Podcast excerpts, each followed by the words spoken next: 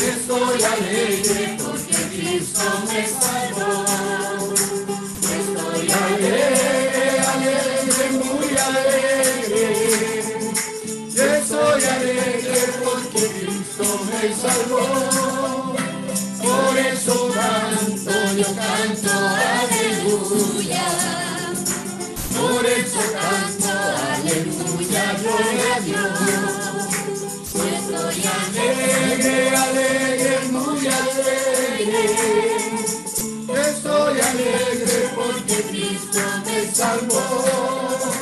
Estoy alegre, alegre, muy alegre. Estoy alegre porque Cristo me salvó. Estoy alegre, alegre, muy alegre. Estoy alegre porque Cristo me salvó. Prepare otra selección por mí. Padre Celestial, bendito, santo es tu nombre. Es bueno, Señor, acercarnos a tu presencia desde cada altar familiar, que es en tu plan divino estaba que así sería este día. No fue oculto a nosotros, no lo sabíamos. No veíamos que esto pudiera siquiera suceder de la manera que está sucediendo casi, por no decir en todo el mundo, en toda nación bajo la tierra donde este mensaje ha llegado. De una o de otra manera fuimos forzados a tener este tipo de reuniones. Te damos las gracias, Señor, porque tú eres bueno y porque para siempre son tus misericordias al acercarnos a ti invocando el nombre del Señor Jesucristo. Estamos conscientes, Señor, que fuéramos a la casa del presidente, tendríamos que tocar a la puerta y esperar a que Él pudiera abrir la puerta. De la misma manera, Jesús mismo en esta edad vino a tocar a la puerta de cada creyente y aún a la puerta de la iglesia y con una mirada esperanzada esperó si alguien pudiera dignarse abrir la puerta. Así que entendemos lo que estamos haciendo en esta mañana, Señor, tocando la puerta por medio de las oraciones, por medio de hecho de juntarnos en, en cada hogar, en cada altar familiar, donde las familias se prepararon, se levantaron con ese propósito en esta mañana, para venir a tu presencia, Señor, y tocar a la puerta algunos con algunas oraciones fervientes, quizás otros con oraciones más simples, pero comenzamos a tocar a la puerta, Señor. Desde que nos levantamos, nuestros corazones ya comenzaron a golpear, a bendecir tu nombre por el maravilloso día que nos das, a bendecir tu nombre porque nuevas son cada mañana tus misericordias y que nos acogemos a ellas, Señor. Padre Celestial, al venir a tu presencia invocando tu nombre, sabiendo que tú abrirás la puerta porque es promesa que tú no te negarás al bendito nombre del Señor Jesucristo. En ese nombre nos acercamos desde cada altar familiar. Cada altar familiar ya ha estado golpeando a esa puerta. Y seguimos pidiéndote, Señor, que tu oído esté atento a la oración de tu pueblo.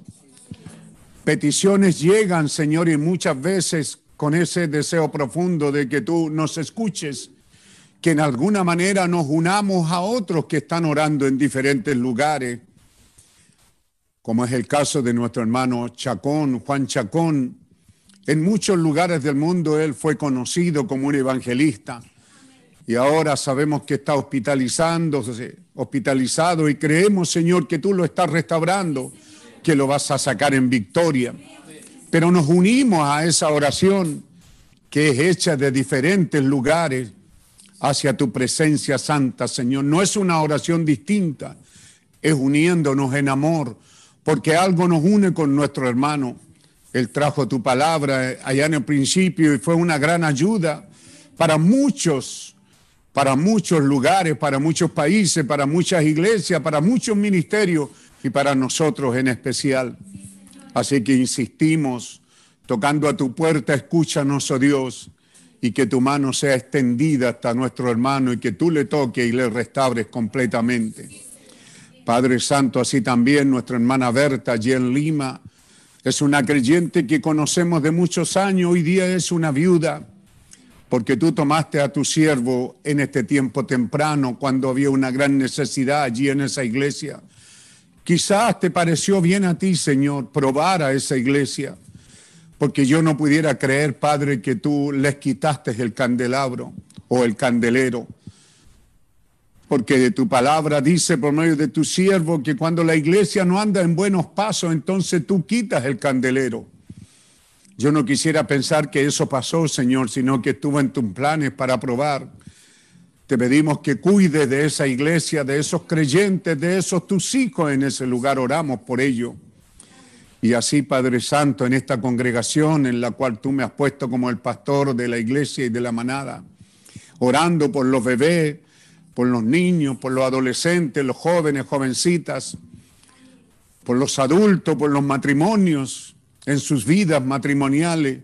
Señor, que tú seas con cada hogar de tu pueblo, con los más viejos y con los ancianos de la iglesia. Tú seas con todos ellos, Señor.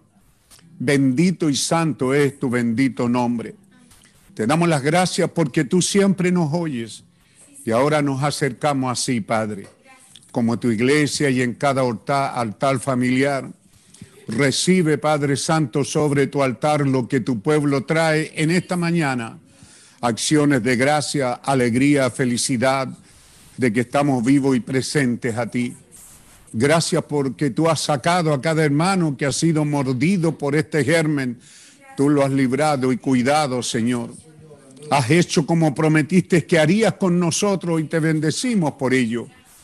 También sabemos, Señor, que hay hogares que han sufrido como la familia de nuestro hermano y tu siervo, pastor, ministro Fuat Señor, allí en Hualpén. Él ha partido al hogar celestial, ha sido su tiempo, tú te lo has llevado, Señor. Pero hay una congregación allí que seguramente no está de lo mejor. También hay familia, amigos, gente que lo amaron. Oramos por ellos, Señor. Oramos por la familia, oramos por todos aquellos que lo extrañan y que lo necesitaban, Señor, que, tú que Él estuviera aquí. Oramos por esas gentes, Padre. Que tu bálsamo y tu gracia caiga en los corazones de ellos. Oramos, Señor, por esas cosas que nosotros no sabemos, nos olvidamos, pero que tú que eres un Dios omnisciente, omnipotente, omnipresente y que sabes todas las cosas, oramos por tus hijos, Señor. Oramos los unos por los otros. Que tú bendigas esta congregación en la cual me has puesto como tu siervo y pastor.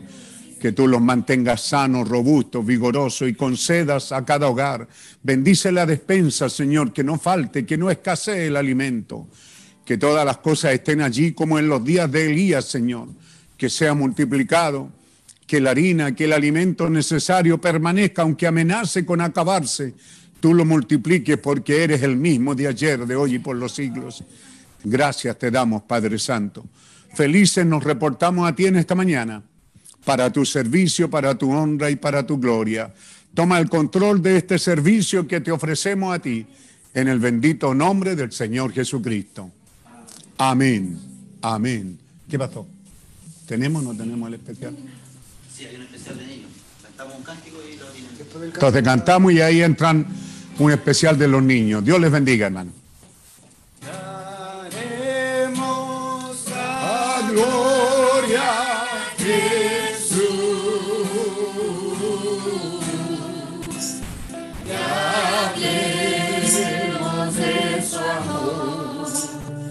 Yeah.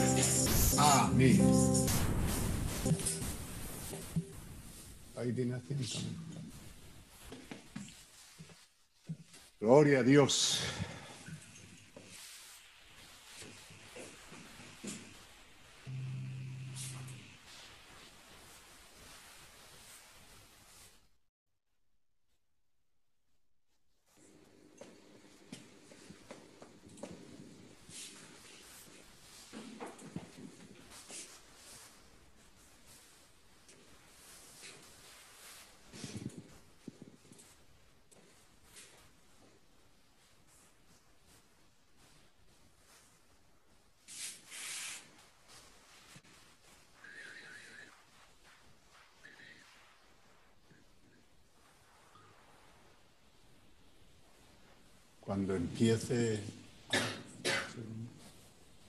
creí que era de esa ventana.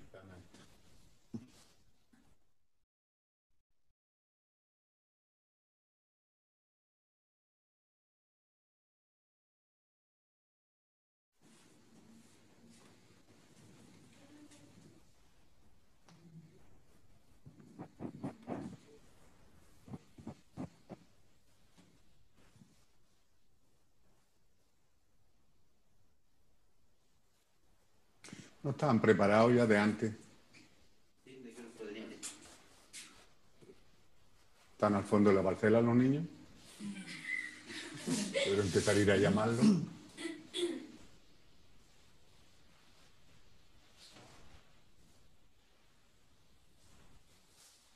¿No? Sí, todavía no está listo.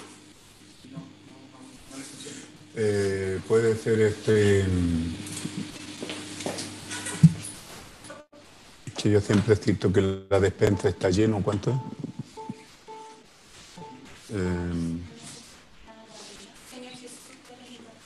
¿Cuál? Señor Jesús, tú eres mi pastor. ¿Mi pastor es Jesús? Ah, ese otro.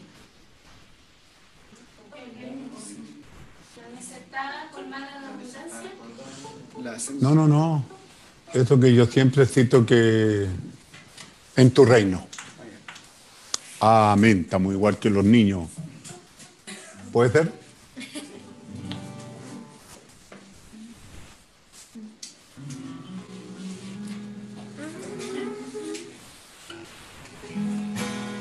En tu reino,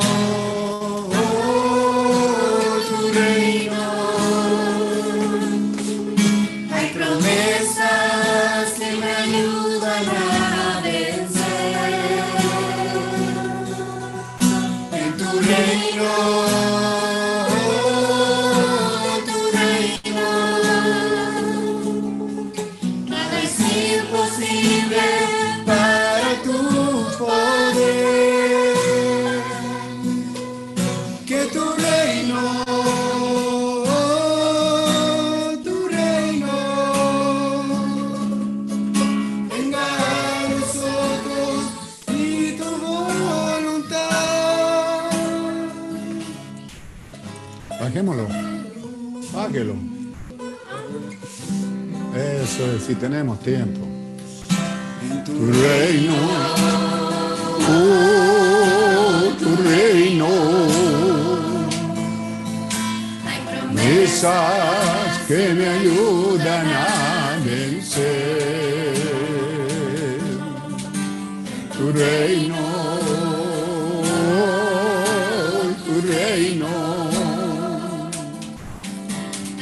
Es imposible para tu poder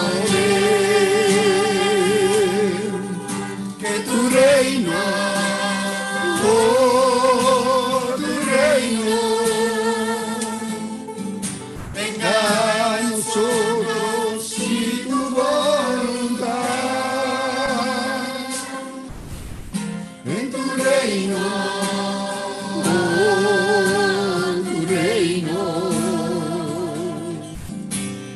Promesas que me ayudan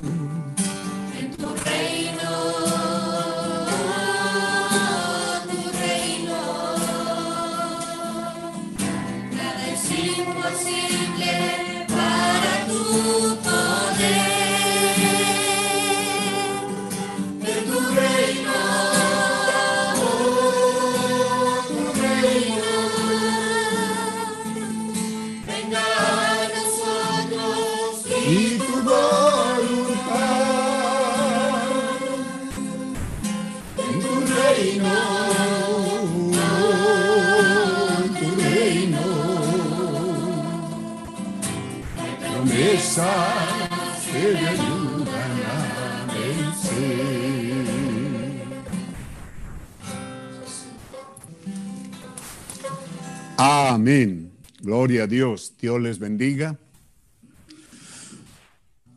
Puede mostrar la audiencia de este lugar un saludo desde la audiencia de aquí de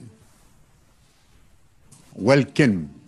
Aquí estamos. Hoy día un pequeño altar familiar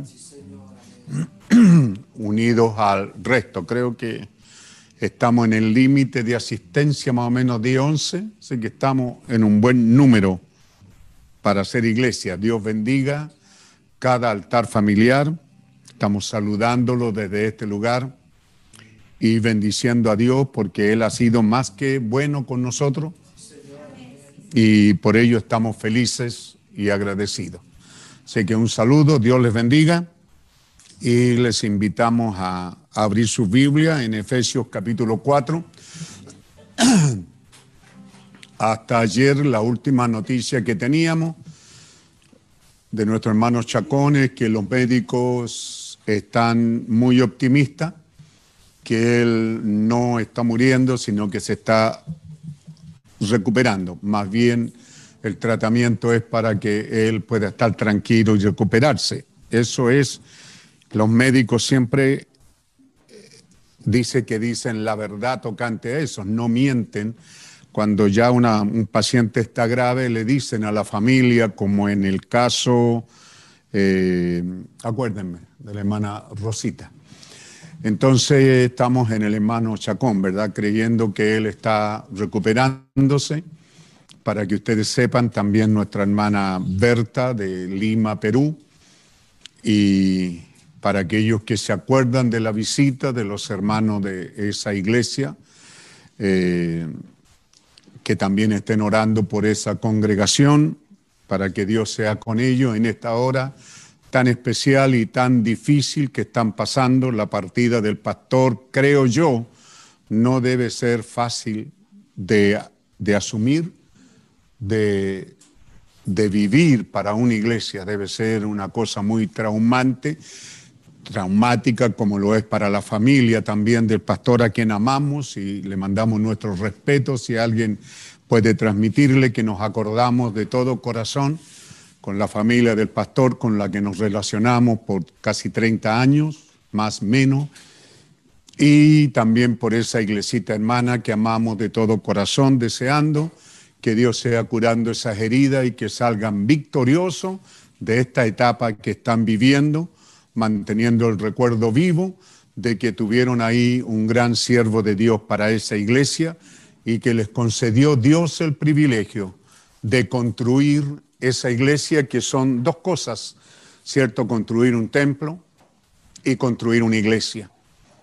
A nuestro hermano pastor Víctor Flores, eh, nadie no salió en ninguna prensa, yo creo que él nunca lo dijo, pero él hizo una gran inversión por esa iglesia, invirtió toda su fuerza, invirtió toda su vida y su economía para sacar adelante esa iglesia y dejarles a ustedes, ¿cierto?, ese, ese, ese tremendo templo y esa tremenda iglesia y ese tremendo compañerismo. Así que damos gracias a Dios por ese tremendo esfuerzo y orando a Dios que sea el que les dé la victoria cumplan su propósito de mantenerse unidos en espera que sea Dios el que se pronuncie. Si alguien me escucha de esa iglesia, ¿cierto? Solo queremos decirle que no pasen por alto Hechos capítulo 13, los primeros versículos, donde el pueblo de Dios está orando y donde el Espíritu Santo habló y dijo, apártenme a Pablo, sepárenme a Pablo, apártenme a Pablo, a Bernabé y a Pablo, para la obra para la cual los he llamado. Y no se olviden que ese Dios de aquel tiempo, ese Dios todavía vive y que puede bendecirles y puede hablar a sus corazones en la dirección de esa maravillosa iglesia. Dios les bendiga, Dios bendiga también, ¿cierto?, a la familia de Tucson, Arizona, la iglesia amada de nuestro hermano Isaac Noriega, junto a todos los santos. Solo sabemos que ellos no nos escuchan, pero estoy hablando con la iglesia para que estemos orando por ellos. A quienes me escuchan, que es la iglesia. Para ustedes, hermanos, estemos orando por esa iglesia, por el hermano Chacón y por su familia. Sabemos que con él viven tres hijas y lo necesitan a él, a ese padre con él, a pesar de que son adultas, pero necesitan que haya un hombre en esa casa, así que nos mantengamos en esas oraciones.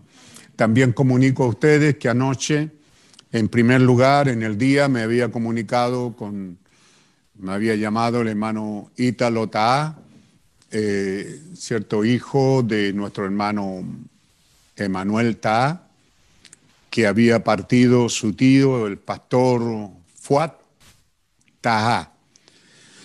Para mí un hombre muy sencillo, muy especial, deja una gran huella en esa área y en, la estatura del ministerio que Dios lo llamó. Sentimos mucho la partida de nuestro hermano Ta y su eh, y nos unimos al dolor de su iglesia y seguramente también de su familia. Y entonces anoche hablando con nuestro hermano Emanuel, él me daba las gracias porque hicimos oración por ello, porque de alguna manera estuvimos cercanos.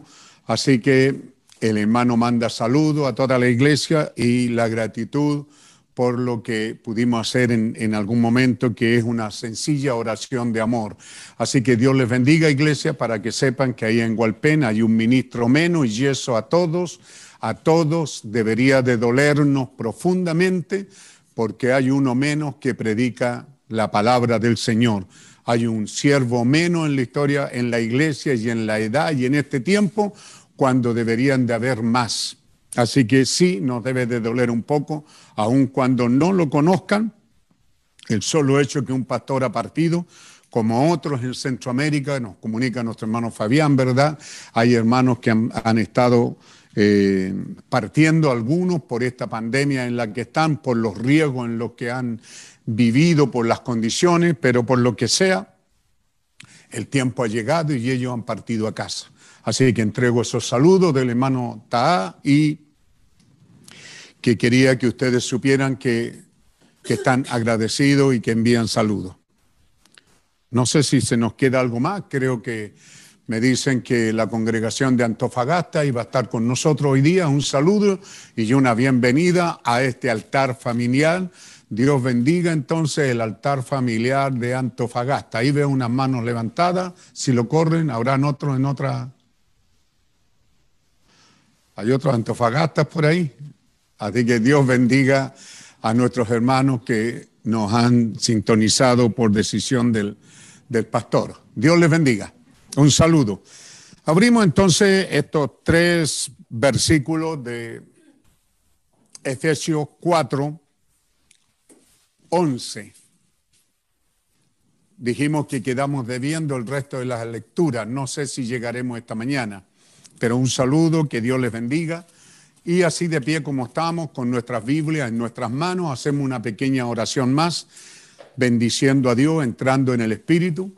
Santo, santo, santo, Señor Dios Todopoderoso, autor de la vida, que tu oído esté atento, Señor, porque estamos adorándote, estamos bendiciendo tu nombre, estamos dándote las gracias porque tú eres bueno, porque para siempre son tus misericordias. Santo, santo, santo es tu nombre. Bendecimos el bendito nombre del Señor Jesucristo, nuestro gran pastor, amante de las ovejas y que cuida de nosotros. Te bendecimos, Señor, te adoramos, te damos honor, gloria, adoración y alabanza. Estamos entrando en el espíritu de esta hora y de tu palabra, Señor, para que nuestros corazones estén acorde con la inspiración que tú tienes y para que haya una comunión perfecta, Señor. Que tu palabra caiga en esos corazones que están expectantes y amándote en esta mañana. ¿Por qué amándote? Porque estamos diciéndote que te amamos, Señor, porque es la verdad. Pero no solamente es un sentir, también lo decimos. Te amamos, te creemos, te adoramos y te bendecimos, Señor Dios Todopoderoso. A ti, solo a ti, sea toda la gloria, la honra, el poder, te pertenece a ti, Señor. Gracias te damos. Santo, santo, santo es tu nombre. Bendito es el nombre del Señor Jesucristo. Ahora, Padre Santo, nos acercamos a la lectura de tu palabra y bendícenos en ella y también en la predicación de ella misma que nuestras vidas sean alimentadas, construidas, edificadas y que podamos crecer y llegar a esa estatura de un varón perfecto. Que así sea, Padre Santo.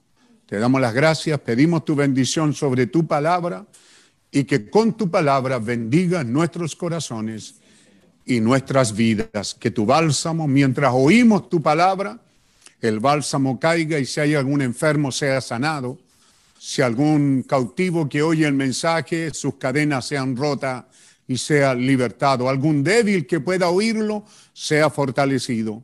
Alguno que ha dejado de asistir a la iglesia, que pueda regresar a su congregación, porque tu palabra dice, no dejando nuestra congregación y mayormente cuando vemos que este día se acerca y nosotros podemos decir que estamos viviendo en ese día. Así que haz que cada oveja regrese a su redil, regrese a su iglesia, regrese al lado de su pastoria y que ayude a la causa y que sea una luz más que ayude a alumbrar en esta edad oscura. Que así sea, Padre. Oramos por cada uno de ellos en el bendito nombre del Señor Jesucristo. Dice así la palabra del Señor. Y él mismo, me encanta eso, ¿no le gusta a usted, hermano? Ah, y él mismo dio unos ciertamente apóstoles y otros profetas y otros evangelistas y otros pastores y doctores, punto y coma, ¿para qué lo que es esto? Para perfección de los santos. Para eso es este ministerio, para perfeccionar a los santos, porque los santos tienen una obra, dice, para la obra del ministerio y para la edificación del cuerpo de Cristo, hasta que todos lleguemos a la unidad de la fe y del conocimiento del Hijo de Dios, a un varón perfecto, a la medida de la edad de la plenitud de Cristo, a la medida de la estatura de la plenitud de Cristo. Dios bendiga esta palabra. También los invito, si quieren abrir ahí sus Biblia un poco en capítulo 24 de Génesis. Génesis, Génesis capítulo 24. Vayan a Génesis, me alegra mucho verlos ahí.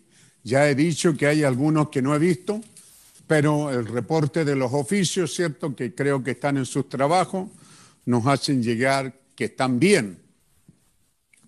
Moisés Gutiérrez, ¿no? Lo he estado viendo en las reuniones, en el Zoom me refiero.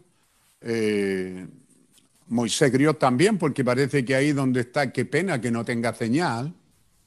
Tiene que buscar un lugar donde hay señal, ¿cierto? Bueno, broma aparte también, eh, Fernández, Jorge Fernández.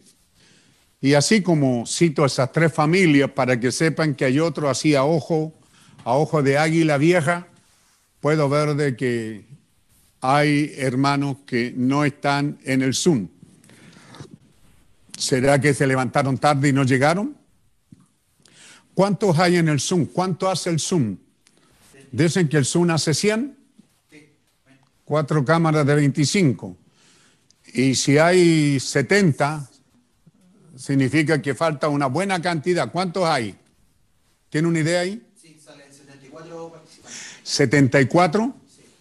Hay 74 espacios, significa que quedan 26 o 25 o 24. Más o menos por ahí. ¿Ah? Entonces significa que algunos no llegaron a tiempo. Queremos decirle a los del audio y a los encargados que sean misericordiosos. Yo he dicho que a las 10 deberían de llegar porque a otra hora empezamos a cantar. Pero considérense a sí mismos, por hermanos del audio, cuando usted también ha llegado atrasado, sobre todo los de los equipos arriba, ¿cierto? La iglesia ni siquiera los ve porque llegan escondidos por la escala de atrás de la iglesia. Así que tienen que aprender a ser misericordiosos y a dejar entrar a los que llegan un poco tarde. Así que queremos hacerles sentir que sí los extrañamos y me encantaría, por supuesto, que los hermanos oficios tomaran nota de los que no están en el Zoom y luego revis- revisar si estuvieron en stream y en Facebook para que de lo contrario puedan atenderlos. Así que que Dios les bendiga. Dice algunos versículos del para quedar así enlargaron, ¿verdad? ¿Ah? Lo demás lo corremos en el camino. Abraham y Abraham era viejo y bien entrado en días, y Jehová había bendecido a Abraham en todo. Y dijo Abraham a un criado suyo, el más viejo de su casa, que era el que gobernaba en todo lo que tenía. Pon ahora tu mano bajo de mi muslo y te juramentaré por Jehová, Dios de los cielos y Dios de la tierra, que no has de tomar mujer para mi hijo de las hijas de los cananeos entre los cuales yo habito, sino que irás a mi tierra y a mi parentela y tomarás mujer para mi hijo Isaac. Y el criado, el criado le respondió, quizás la mujer no querrá venir en pos de mí a esta tierra. Volveré pues tu volveré pues volveré pues tu hijo a la tierra de donde saliste, o sea, lo llevaré a él allá. Y Abraham le dijo, guárdate que no vuelvas a mi hijo allá. Y Jehová Dios de los cielos, dice Abraham, y Jehová Dios de los cielos, que me tomó de la casa de mi padre y de la tierra de mi parentela, y me habló y me juró diciendo, a tu simiente daré esta tierra. Punto y coma. Él enviará su ángel delante de ti, y tú tomarás de allá mujer para mi hijo. Dios bendiga estas lecturas de su palabra. Tomen asiento y juntos bendecimos en el bendito nombre del Señor Jesucristo. Al tomar o al comenzar esta disertación, esta conversación de altar familiar a otros altares, Deseamos que Dios nos bendiga, que Dios abra nuestro entendimiento, que Dios coloque esa sed, esa hambre por la palabra del Señor y que sepamos que en la mañana, en el servicio de esta hora, que lo que entendemos es una línea a seguir y si alguien no queda satisfecho, pero que ponga atención a lo que ha sido dicho, seguramente al orar, al apartarse con Dios, al orar, al cantar y al regresar a este pensamiento y a esta cita y a lo que Dios le diga, seguramente y muy seguramente es que Dios hablará a sus corazones. De eso deben de estar seguros. Hay, un, hay hermanos que seguramente van a salir muy ricos en cuanto a la palabra, o pudiera decir enriquecidos, bendecido, fortalecido, animado. Pero quizá habrá alguno que, que sentirán que el alimento no fue suficiente, pero tiene una idea es cuestión que lo agarre y comience a buscar más profundo, porque hay mucho más de lo que yo, su pastor, pudiera predicar en esta mañana. Así que queremos hacer el énfasis que es importante poner atención a la palabra. Si me ayuda, hijo, ¿cierto? Tenemos ahí Revelación capítulo 1 o Apocalipsis versículo 3 creo que es.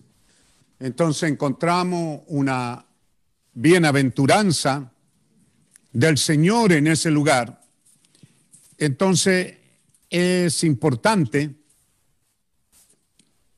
que tomemos en cuenta las cosas que Dios por su bendita gracia y amor, Él nos da o qué es lo que quiere Dios con nosotros. ¿Mm?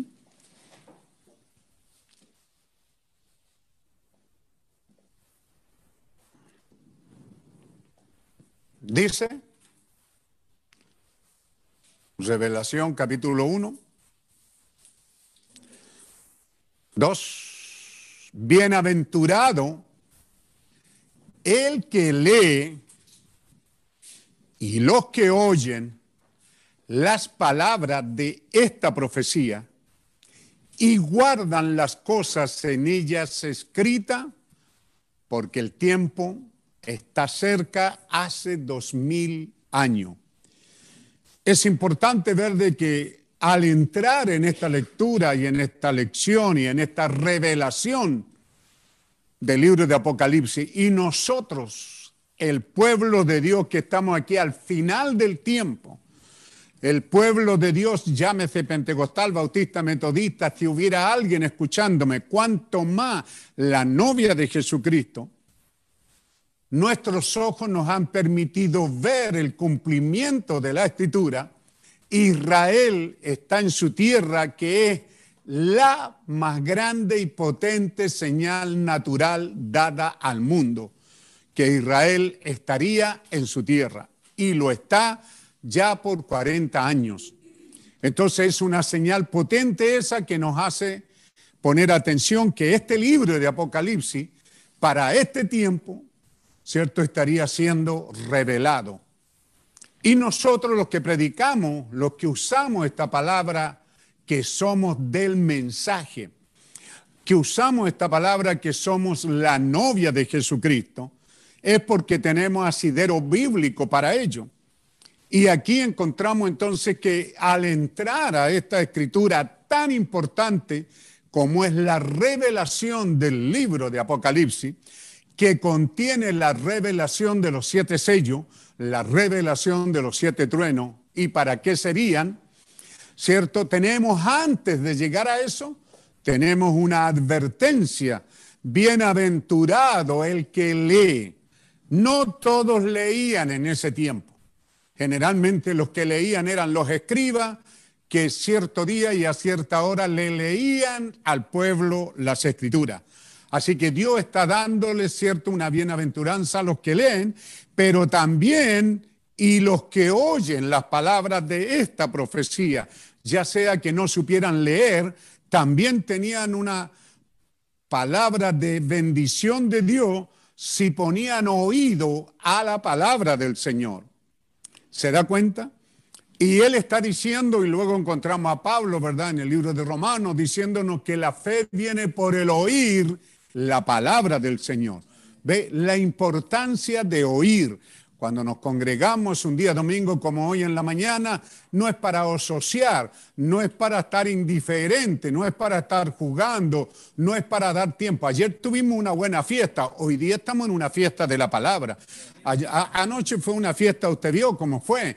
No, no hicimos grandes gastos, no hubo comida, no hubo asado, no hubo nada, pero ahora sí, ahora usted tiene que estar en la mesa y tiene que estar atento y tiene que estar comiéndose el alimento. Ayer estábamos jugando, eh, ayer en la tarde por causa del el cumpleaños.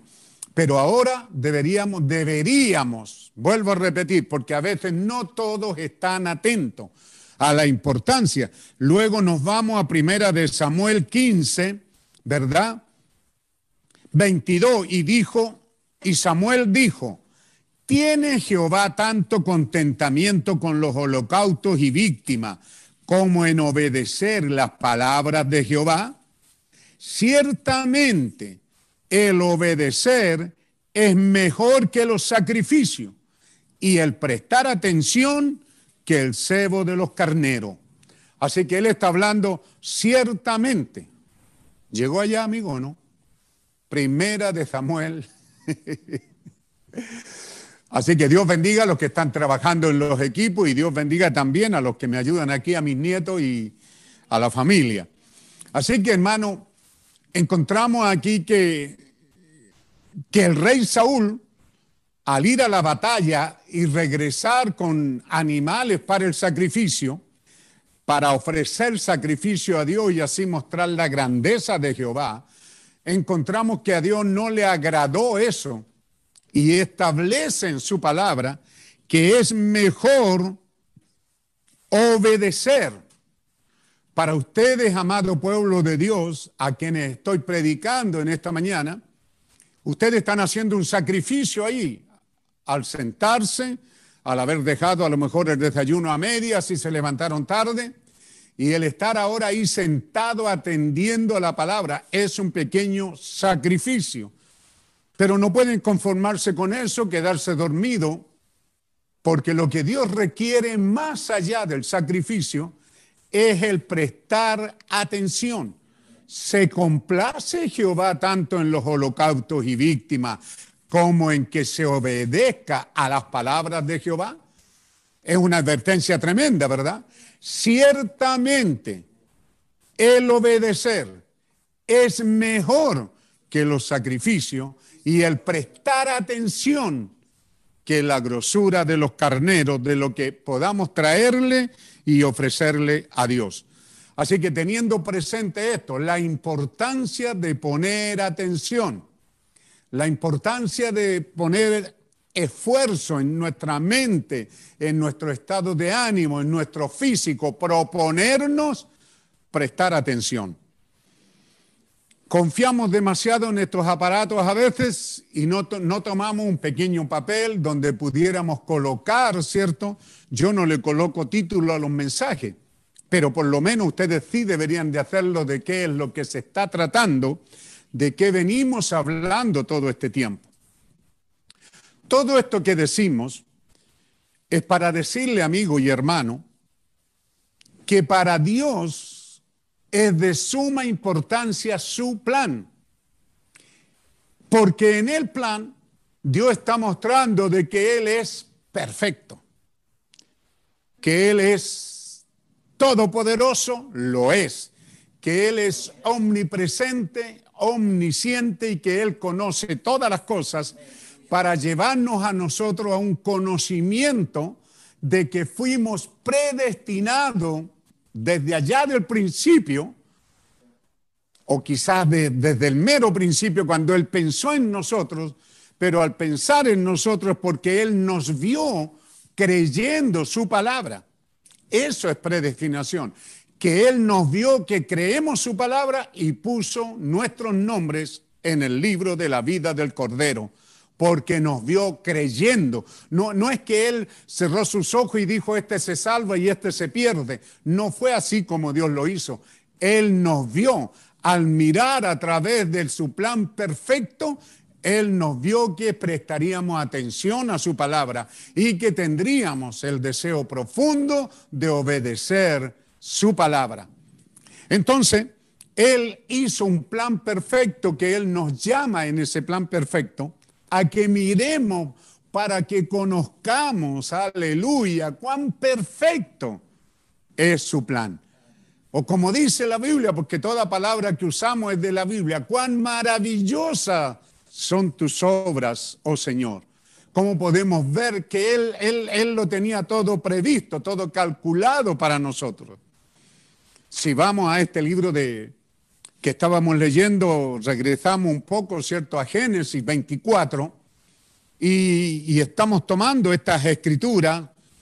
Eh, no sé, lo último que conversamos el viernes fue tocante a iglesias, bebés, iglesias niños, iglesias adultas. ¿Fue el viernes o el miércoles? El viernes, ¿verdad? Entonces, hermano, que es importante porque para todos ustedes que están prestando atención, la escritura dice que Dios llamó a un criado suyo, el más viejo de su casa, que era el que gobernaba en todo lo que tenía. Note usted que Dios para mandar a buscar una novia para su hijo, la mente humana debería de haber pensado en un hombre como Isaac. Pudiera ser que Isaac tenía como 40 años. Yo sé que los estudiantes saben el afirmativo, yo también, pero lo hago así para que usted medite, para que usted piense, ¿qué edad tenía Isaac? Tenía como 40 años, parece, ¿verdad? Entonces, Abraham debió de haber enviado un siervo de esa edad. ¿Ah? Porque Hace algunos años atrás, ¿verdad? Una de mis hijas insistía en que yo fuera la acompañara al centro comercial con mi esposa, porque yo casi no voy a esas cosas, pero si voy, voy a lo mío. Y algunas veces que acompaño me quedo sentado en las bancas, en alguna banca, y hay repoca en esos centros comerciales porque quieren que todo el mundo ande virgineando. Entonces una hija me invitó a que fuera, que la acompañara Usted sabe cómo son las hijas, con mucho amor, papi, papi, papi. Así que fui. Bueno, de repente llegamos a una zapatería, lleno los escarapates, ¿cómo se llaman ahí? Los muebles, la vitrina de zapatos. Y me toma muy dulcemente del brazo y me dice, papito, ¿cuál de estos te gusta? Bueno, yo miré los zapatos y le di mi parecer, le dije, esto le dije, están muy, muy, muy, muy bonitos. No, me dijo, tú estás muy, estás muy, ¿cómo es? Fuera de onda, fuera de... ¿Ah? No, yo, yo, yo estaba pensando con mi manera de ser y ella estaba pensando en tiempos modernos, en, en, los modelos actuales, y yo estaba pensando en modelos antiguos, o para mi tiempo. Por eso digo, si Abraham iba a enviar a buscar una novia para su hijo, ¿por qué enviar a un viejo? ¿Ah? Entonces Dios que Dios, Dios está haciendo que usted ponga atención. ¿Qué dijimos? Es mejor prestar atención, es mejor, ¿cuál es la otra cita? Oye, que ya se les olvidó a ustedes. Obedecer y el prestar atención. ¿Mm? Bienaventurado el que oye. Ese es el énfasis en todo mensaje, no en este nomás. La importancia de oír, la, importancia de prestar atención y fijarnos en esos detalles de que Dios llama a un anciano. Quizá la escritura, para ser más exacta, ¿verdad? Dice el más, no dice uno, el más anciano. ¿Mm? No dice solamente que es un viejo por diosero que encontró el día anterior ¿Confiaría Dios a Abraham en un viejo que venía llegando? ¿Es a eso lo que se refiere? ¿Pueblo de Dios? ¿A eso se refiere? No, estaba refiriéndose al que tenía más tiempo con él. Era difícil llegar a la edad de Abraham, tenía 140 años en esta cita. Tiene 140 años. Así que yo no sé cuánto tendría el siervo, pero era el más viejo de los siervos. Era, el hermano Branham hace una lista larga, ¿cierto? El mensajero de la edad, de los atributos. Era leal, era honesto, era verdadero, era fiel. Habla de todos los atributos de este anciano, porque la, la, comisión para la cual Abraham lo estaba llamando era una comisión que solo podía hacerlo un hombre de la estatura de este anciano. Creo que, no sé si dice aquí el nombre, ¿ah? sabemos que es Eliezer, ¿cierto? Entonces, entonces, lo primero que nos está hablando es de anciano. Y en nuestras lecciones pasadas hemos hablado de la importancia de los ancianos en la iglesia. Y anciano es el más viejo en la iglesia. No solo en la edad, sino en tiempo en la iglesia. Esos son dignos como este hombre, ¿ve? De, digno de alabanza, ¿no? De respeto. Reconocimiento.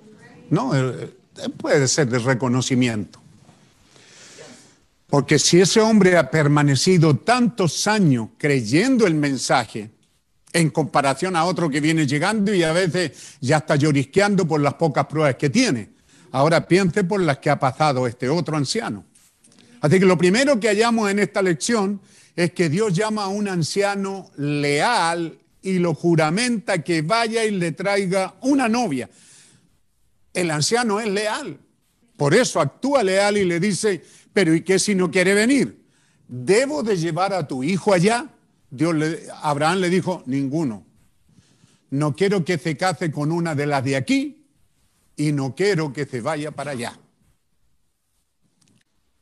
Es importante, ¿verdad? A ver, iglesia, cuando tenemos estos conflictos de novio y novias, qué bueno es prestar atención a la escritura, ¿verdad? Así que ve usted la decisión que está tomando Abraham, pero es una decisión seria que va más allá de lo que un hombre humano pueda hacer. Es buscar una novia. Abraham le diría, tienes que ir a buscar una novia para mi hijo. ¿Entiendes eso? Una novia para mi hijo. Y entonces el hombre toma el peso sobre sus hombros y le dice, pero ¿y si esto no sucede? No, tú anda, porque ten la certeza, ¿dónde estamos? Versículo 7, amigo mío, usted que me está ayudando ahí. Jehová, Dios de los cielos, que me tomó de la casa de mi padre y de la tierra de mi parentela, y me habló y me juró diciendo, a tu descendencia daré esta tierra, él enviará su ángel delante de ti y tú traerás de allá mujer. Conclusión, y tú traerás de allá mujer para mi hijo. Cuando Dios, cuando, perdón, cuando Abraham le, le da la seguridad de que no va solo, le dice, mi ángel irá contigo. Él enviará su ángel delante de ti. Ahora, la prueba evidente de eso es el primer paso. Luego encontramos el segundo paso, que él lo está diciendo, no sé si tengo aquí alguna parte del mensaje de Sisión.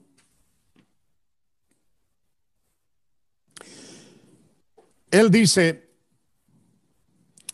y era el tiempo del atardecer cuando él llegó al pozo. Entonces este, este mensajero hace el viaje y llega a la ciudad y al lugar señalado. Cuando llegó al pozo cerca de la ciudad, y fue como en ese tiempo, ¿ah?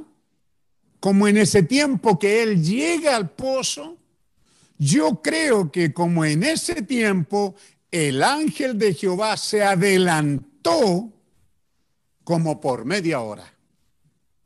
Oh, gloria a Dios. Bueno, hay media hora, ¿verdad? El ángel del Dios viviente que va delante de este siervo, cuando el siervo ya vislumbró el pozo, cuando estaba a media hora de llegar al pozo, el ángel lo deja y se adelanta. Y ahora el ángel se dirige a la casa de Rebeca. Y Rebeca está haciendo sus cosas en la casa, quizás cantando, quizás leyendo, quizás ordenando algo en la hora de la tarde. Y el hermano Branham hace el énfasis que a lo mejor no, no, no, no, no, no era todavía la hora de ir a buscar el agua. Pero el ángel que se adelantó media hora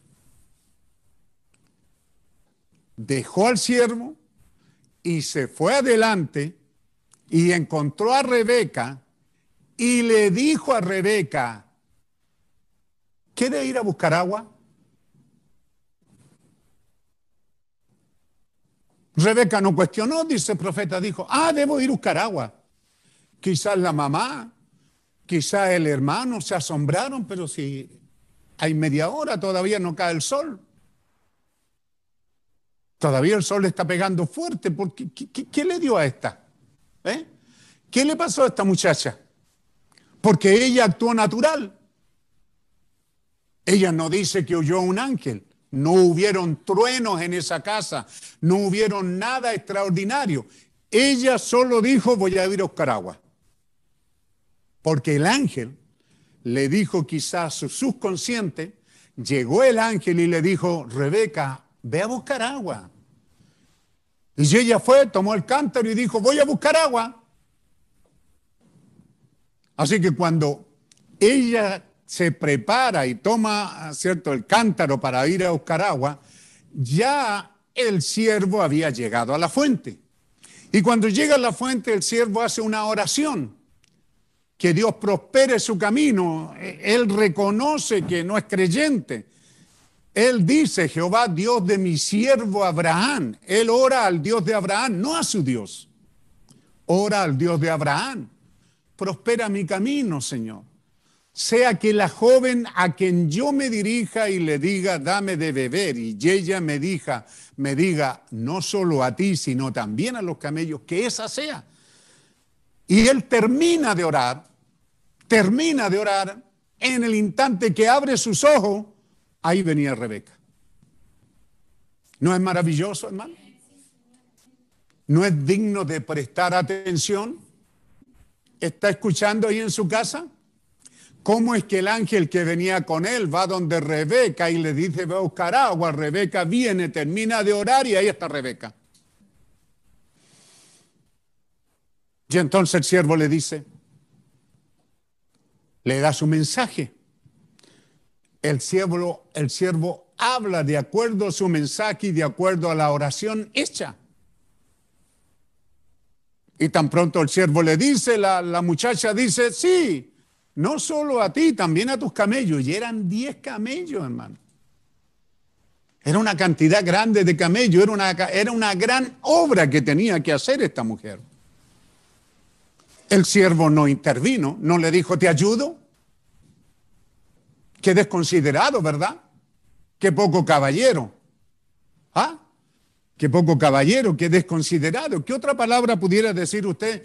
¿Cómo es que el siervo no le dijo a uno de, su... ¿Por qué él iba con, con, con, acompañantes? ¿Cómo no, no, no, no, no le ayudó?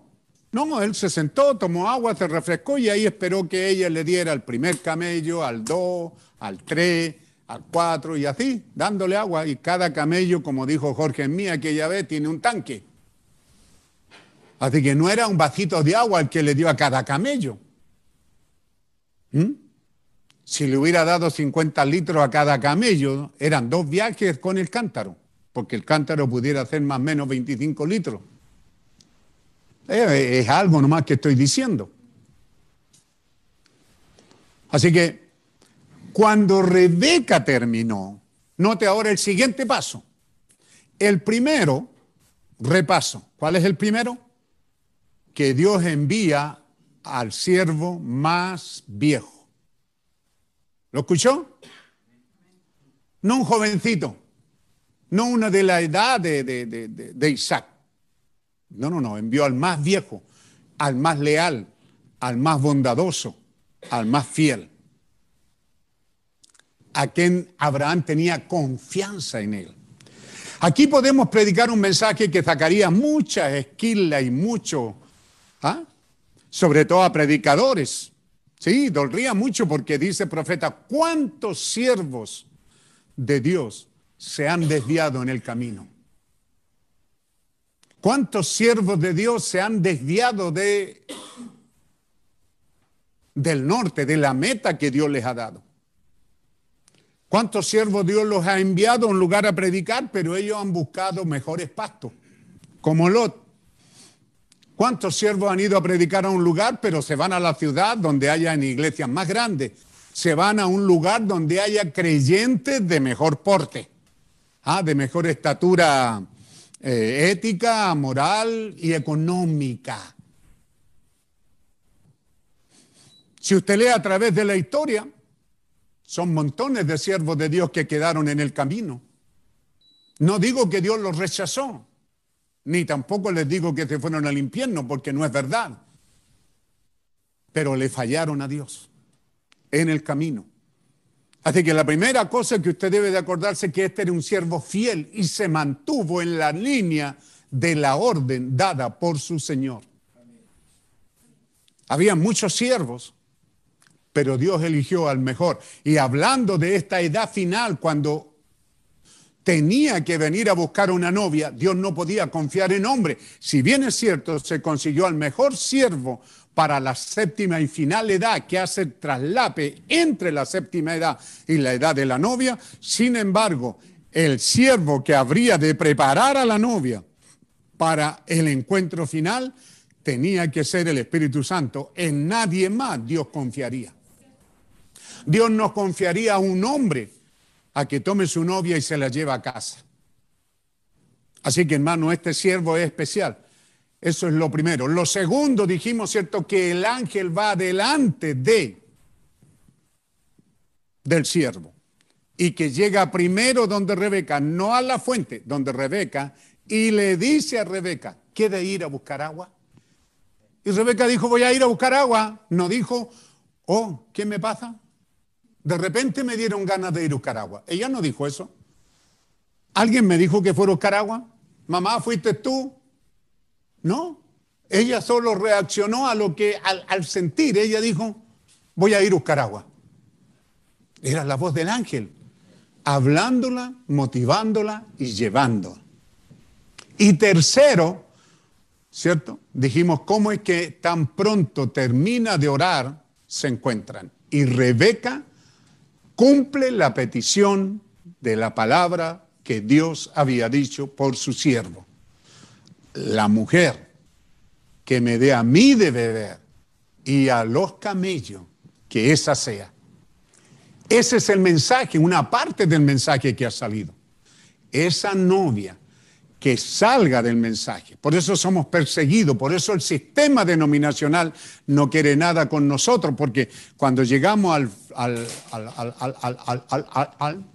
la edad final, la última edad de la iglesia de la Odisea, entonces allí encontramos en esa edad de la Odisea que dice que la recompensa para los creyentes que crean es ser parte de la novia del tiempo final. La recompensa de los creyentes que logren creer en este siervo humano.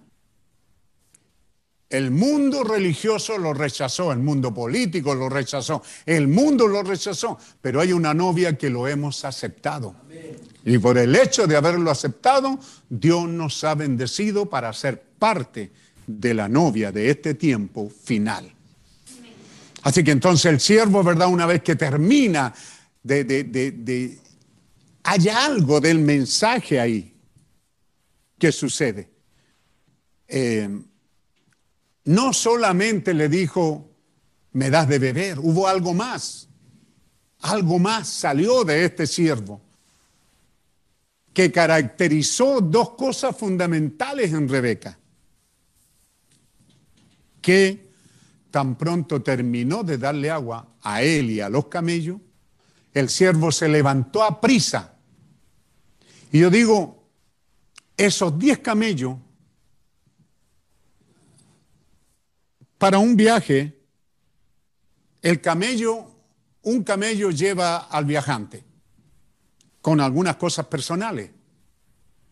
Y los otros camellos iban cargados de regalos. El padre se preocupó.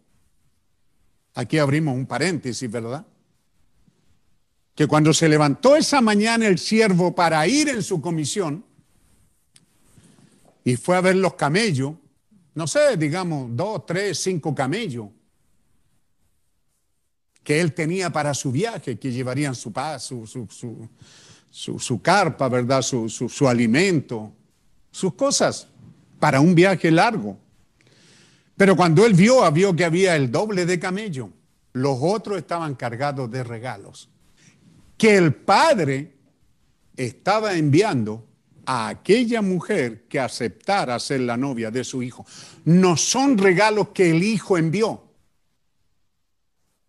son regalos que el padre envió. Todo esto que estamos diciendo, amados hermanos, para que usted se dé cuenta de que el plan es de donde lo miremos nos va a llevar a lo mismo, es perfecto. Es maravilloso, una mente tan perfecta como la mente de Dios planeó todas estas cosas. Y entonces encontramos que al ser planeadas, vemos ahora lo primero que podemos ver si hubiera alguna persona nueva, ¿verdad?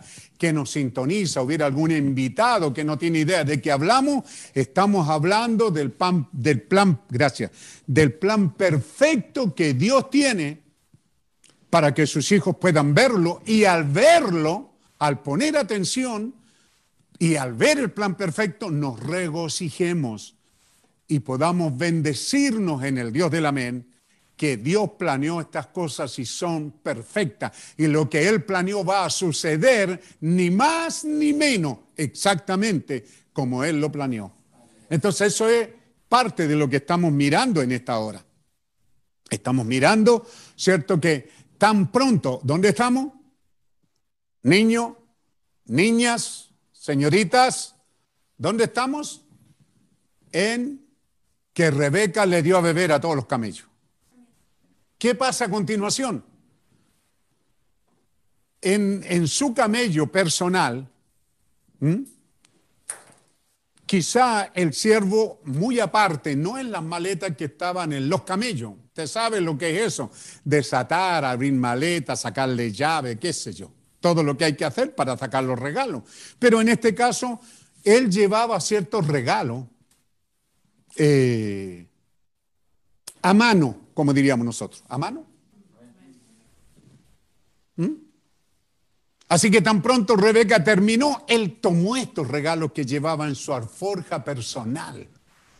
Tomó estos regalos que son un pendiente y puso pendientes ¿Ah?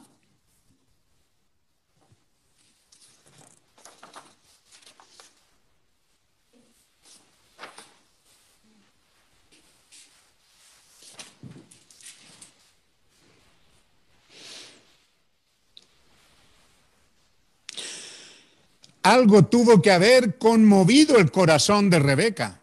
El mensaje de este siervo. Algo la conmovió y el ángel que la había conducido a la fuente. Hermano y hermana, dice el mensaje, ¿no pueden ver el cuadro? El ángel que la guió a la fuente, ¿ve? El ángel de Jehová la estaba conduciendo. Entonces ella fue conmovida. E inmediatamente que ella terminó de dar de beber a los camellos, entonces el siervo tomó los regalos y le comenzó a sacar pendientes que significan que ella había oído el mensaje. La fe viene por el oír. Lo primero que hace este, ¿tienes ahí la cita? Lo primero que hace este siervo, ¿cierto? Es colocarle un pendiente en su oído. Eso significaba el siervo le estaba dando su certificado de aprobación que había pasado la primera parte de la prueba, había oído el mensaje y Dios lo había considerado y aceptado. Qué tremendo, hermano. Y también le puso brazalete en sus brazos que significan obras consumadas. Así que le dio brazalete, que significan que Dios aceptó su obra, el hecho de darle de beber a su siervo y darle beber a los camellos, Dios lo consideró. El Padre, cuando envió al siervo, ya había enviado esos regalos. ¿No es extraño? ¿Qué versículo dijiste, hermano?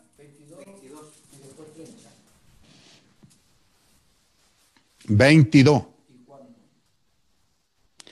Un pendiente de oro que pesaba medio ciclo y dos brazaletes que pesaban 10 ciclos. Tiene buena tarea para buscar entonces cuánto pesaba a medio ciclo de oro.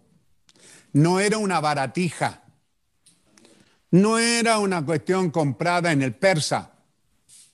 Aquí en Chile le llamamos a esa feria de, de, de, de, cosas chinas y es posible que los chinos hagan buenas cosas, pero muchas de las que nos venden son plástico, brillante. ¿Y cuántas de ustedes, señoritas, les encanta usar esa, esa, esa, esas baratijas y no esperan que llegue un verdadero regalo? Un ciclo, 23 gramos. 23 gramos. Un ciclo. que pesaba ¿Y tú te acuerdas cuánto te- cuántos gramos es tu anillo? No, no, no, es esquilate. Ah, ¿cuántos gramos? ¿Quién se acuerda? Como 10 gramos puede pesar una, argolla. Así que piense usted, eres como el doble de un anillo, o quizás dos ¿Mm? de oro. ¿Qué significó eso entonces, jovencita?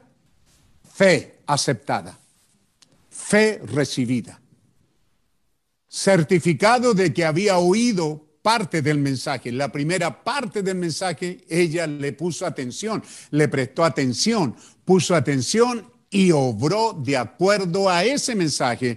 Y ella alimentó los camellos y recibió entonces brazalete en sus brazos que pesaban 10 ciclos. Por 23, Wow, así que tienen que haber sido macicito, un brazalete de oro. ¿Ah?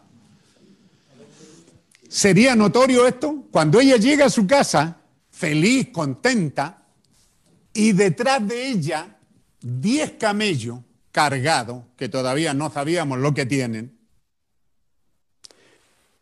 El predicador, su hermano, que es muy perpicaz, ¿cierto? Muy captador. El hermano con su celo de hermano, cuando la ve que vienen hombres detrás de ella y la ve que tiene una pendiente, que tiene pendiente en sus orejas y que tiene brazalete en sus manos, el predicador al tiro se puso ahí en guardia. ¿Y esto qué pasó? ¿Qué pasó? Entonces, amados hermanos, qué, qué interesante es cuando Dios por su gracia nos permite mirar todas estas cosas para que pongamos atención a ellas. ¿Qué es lo que Dios quiere? Preste atención. ¿Cuál era la otra palabra? Obedecer. ¿Mm? ¿Se da cuenta? Rebeca estaba haciendo sus cosas, quizás jugando, quizás entretenida, quizás durmiendo una siesta, no sabemos qué estaba haciendo, pero de repente ella dijo, voy a buscar agua. Pero no era una tincada en buen chileno o en palabras más de gramática dominguero, no fue una corazonada. Sencillamente ella dijo, voy a buscar agua, pero era el ángel de Jehová, el Dios vivo, que le dijo a ella, ¿qué de ir a buscar agua? Y ella dijo, voy a buscar agua. ¿Ve usted cómo Dios actúa? Puede ver cómo a Dios actúa en usted, cómo fue que Dios lo trajo, cómo fue que algo simple, sencillo, pero era el ángel del Señor el que estaba trabajando con nosotros, porque esa es su promesa fiel. No es que nosotros seamos seguidores de un hombre, no es que nosotros estemos en pesimismo, que, ¿cómo dice la palabra? No la sé, ¿cierto? Estemos siguiendo a un hombre. No, nosotros no estamos preocupados de eso. Algo nos dijo a nosotros en nuestros corazones que fuéramos a la fuente. Bendito sea el nombre del Señor. Usted puede, como, dice la canción antigua, ¿verdad? Tradicional, eh, haga de mí lo que quiera, pero no me quite decir aleluya. ¿Ve por qué? Porque es algo que tengo dentro de mí. ¿Cómo, ¿Cómo me lo puedo sacar si es parte de mí mismo?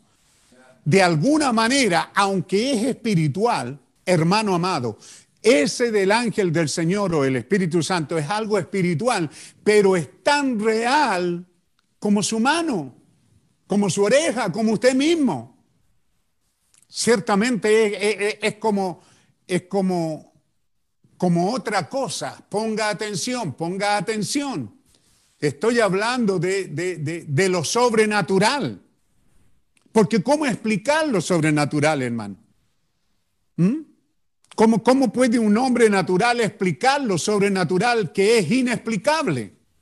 ¿Cómo podemos decirle al mundo que adoramos un Dios invisible que ellos jamás van a ver? Pero yo sé que está ahí, aunque está invisible, yo sé que está ahí. Y no solo lo sé, tengo promesa de que un día lo veré cara a cara. Es una promesa de Dios.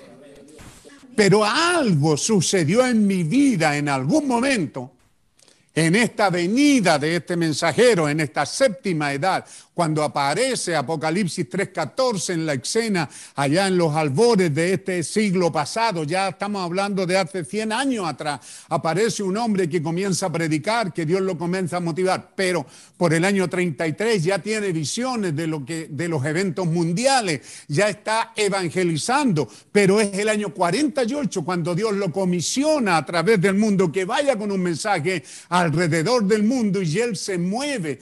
Hay una maquinaria que Dios le coloca a este siervo de Dios, ¿verdad? Que son los hombres de negocio de los Estados Unidos de América, hombres de dinero que le financian sus viajes para que él pueda dar esta vuelta al mundo llevando algo nuevo, diferente a los demás. Él desde ya comienza a decir, este es mi mensaje.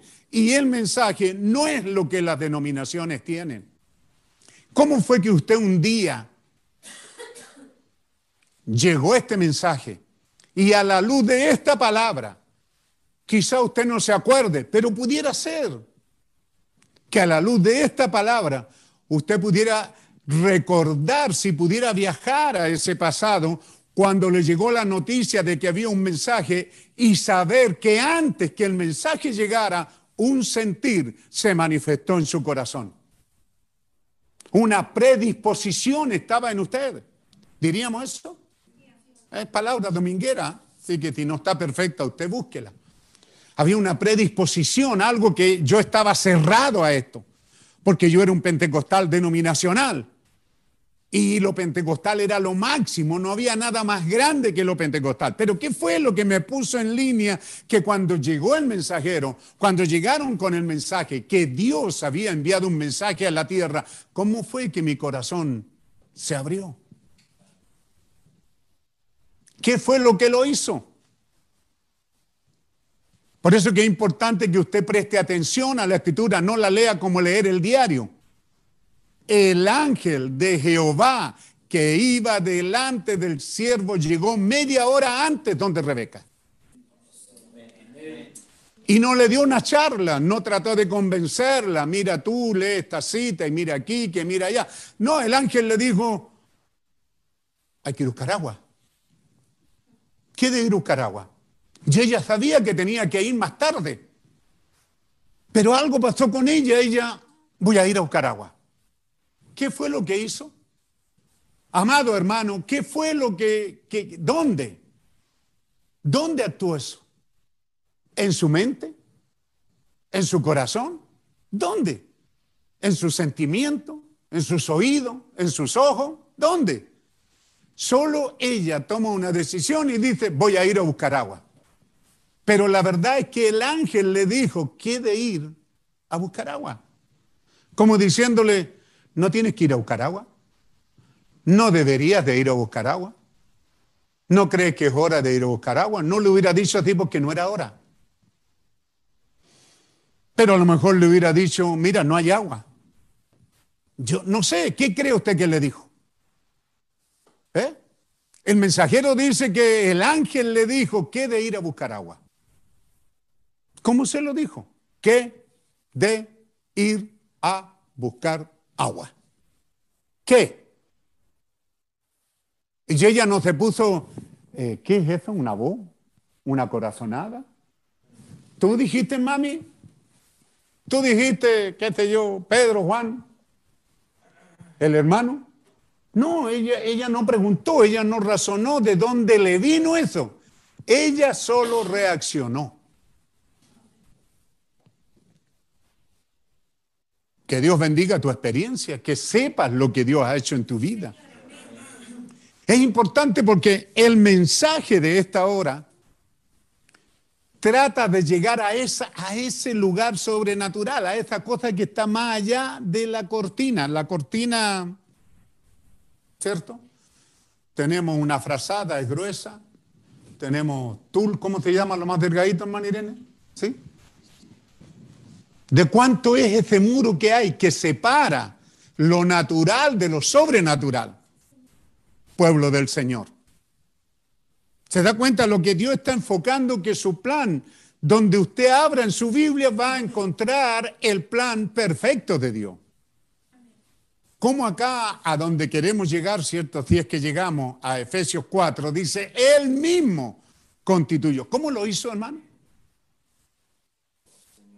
La Biblia nos abre camino y nos dice, ya lo dijimos en días pasados, ¿verdad? Si el pastor muere, si el pastor se retira, si el pastor, dijimos una tercera cosa más que. Porque hay pastores que se retiran, no quieren seguir, llegan a viejo y dicen, ya terminé mi labor. La iglesia debe de elegir. Y entonces llegamos a esa discusión, oye, la iglesia es la que elige y alguien dice, me eligió a mí. Sí, pero ¿qué dice Dios? Porque si Dios te dice que tú eres el hombre, entonces ese mismo Dios que te lo dijo a ti, se lo dirá a la iglesia. No puede ser que Dios le diga una cosa a la iglesia y una cosa a ti. Y luego Dios tiene que vindicar, porque esto no es política, no es religión. Tiene que ser un ministerio vindicado y, cuando llegamos a lo vindicado, ni siquiera lo tocamos, ¿verdad? menos entre ministros, por hermano. No, no tocamos el tema vindicado. Oye, hay sanidades, hay prodigios, hay milagros, hay resurrecciones. ¿Está la prueba evidente de tu ministerio? Por eso que hemos estado diciéndoles, ve que es importante llegar a lo sobrenatural, porque de lo contrario, lo que vamos a hacer en caso de algo es una elección política. Derecha-izquierda.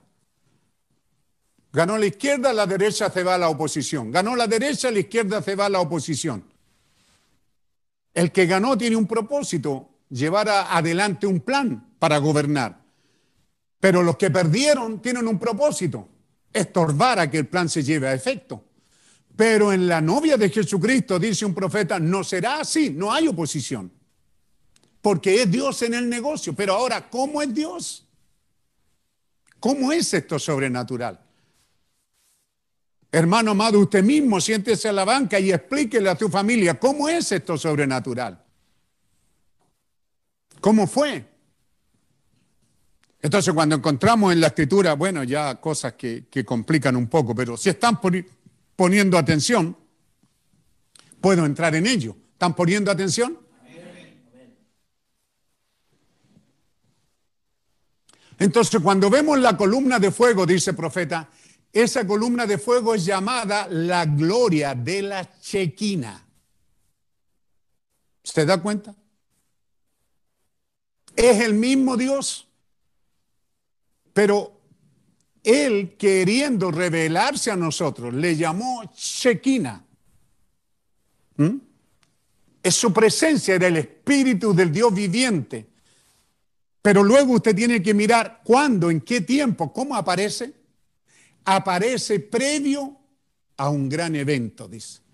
La gloria de la chequina le apareció a Moisés allí en la zarza ardiendo, ¿cierto?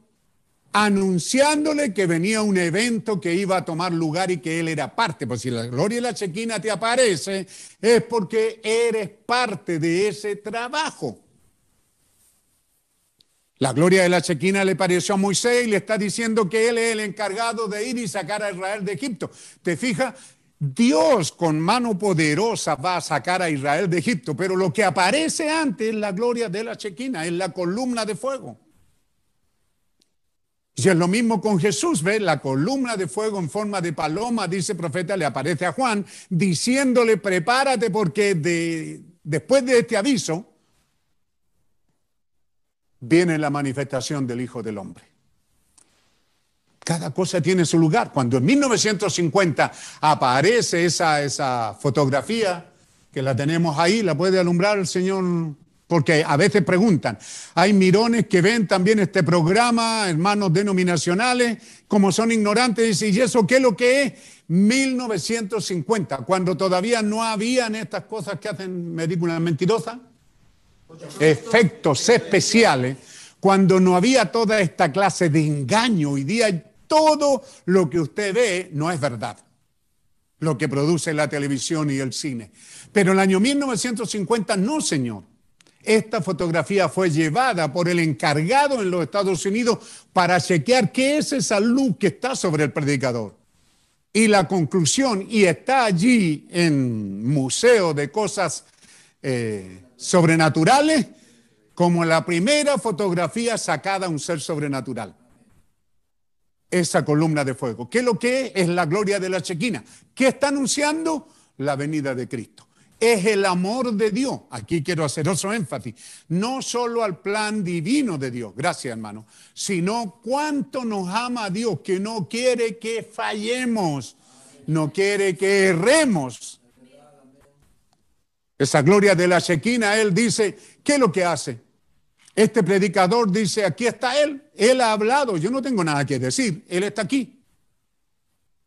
Pero cuando la gente no lo veía, entonces Él podía decir, está aquí y Él está diciendo que esto y esto va a suceder. Todos esos eventos estaban hablando de la inminente venida de Jesucristo para guiar a la iglesia camino al rapto, en esta fase final. ¿Cómo sería esto sobrenatural? Es extraño, hermano. Y quizás yo, teniendo tantas cosas que decir de este mensaje de Rebeca, ¿verdad? Tantas otras cosas que decir. Dice en el mensaje llamando a Jesús a la escena. ¿Cuántos días han pasado de esta pandemia? ¿Cuánto?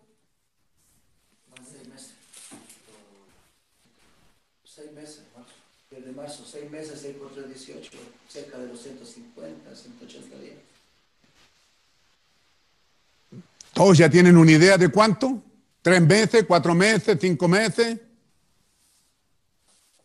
Oficialmente, empezó antes, pero oficialmente aquí en Chile empezó en marzo. Abril, mayo, junio, julio, agosto, cinco meses. Cinco por tres, quince, 150 días.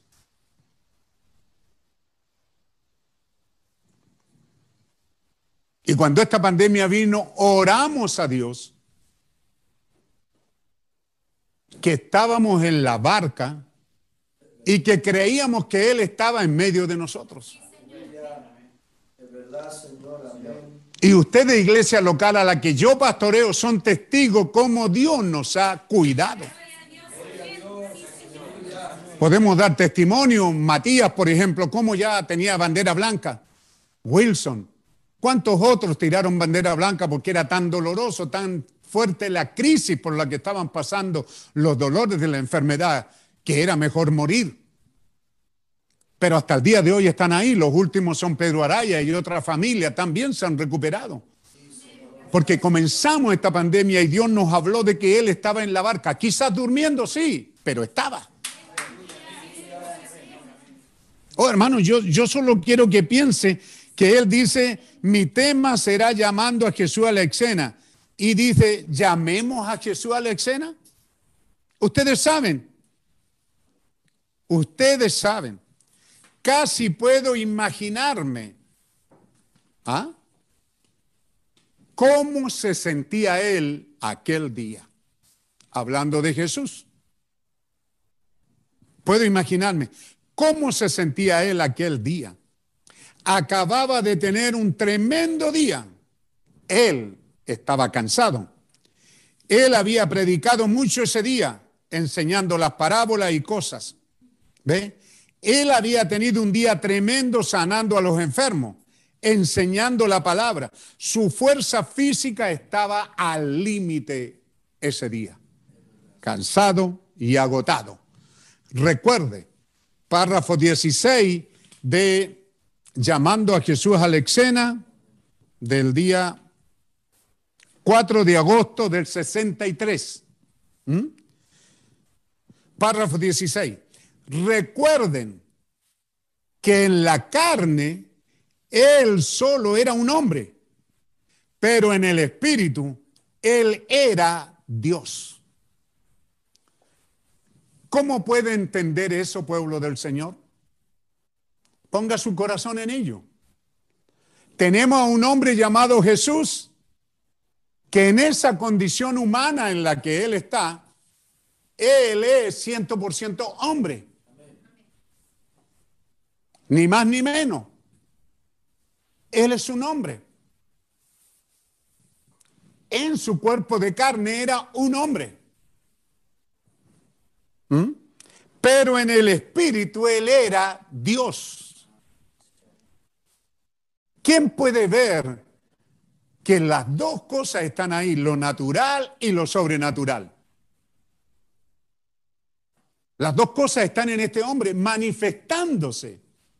Las dos cosas se están haciendo reales, no se están escondiendo. Jesús no vivió una vida mística como, como, como los sacerdotes mentirosos. I love you. Dios los bendiga, queridos hermanos. Una vida fingida. No, Señor. Después de este día cansador, Él se fue a la barca y buscó en la barca un rincón. Y vio que allá atrás, debajito, ahí había un lugar. Y él se metió ahí. ¿Por qué? Porque él estaba cansado. Un hombre en la carne. Por lo tanto, su cuerpo era un ser humano que estaba sujeto a tentaciones, sujeto a enfermedades, igual que los nuestros. ¿Ve? Un hombre humano. Entonces él era Dios en el Espíritu, porque él dijo, yo y mi Padre somos uno, mi Padre mora en mí. ¿Dónde está la diferencia, pueblo del Señor? Hay alguien que dice, mi Padre mora en mí. Ese es Jesús hombre. Pero también había un Jesús Dios que dijo, Lázaro sal fuera. Ese fue Dios. En el mismo cuerpo. ¿Por qué nos saltamos de eso hasta, este lugar? Él, Dios estaba habitando en ese cuerpo de carne. Por lo tanto, en ese cuerpo de carne estaba corporalmente la plenitud de la deidad. Era Dios expresándose a sí mismo a través de Jesús. Jesús era la vindicación de Dios. Dios se estaba identificando en Jesús y Jesús era el que en esa hora estaba vindicando a Dios con sus obras.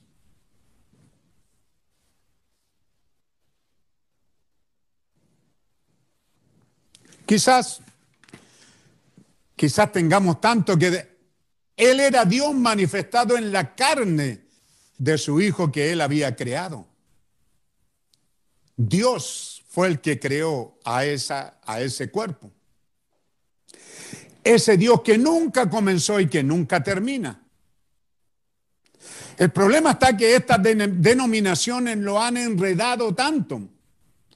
Con razón la gente no puede tener fe porque no saben tener fe. Lo que necesitamos es regresar a la Biblia al estilo antiguo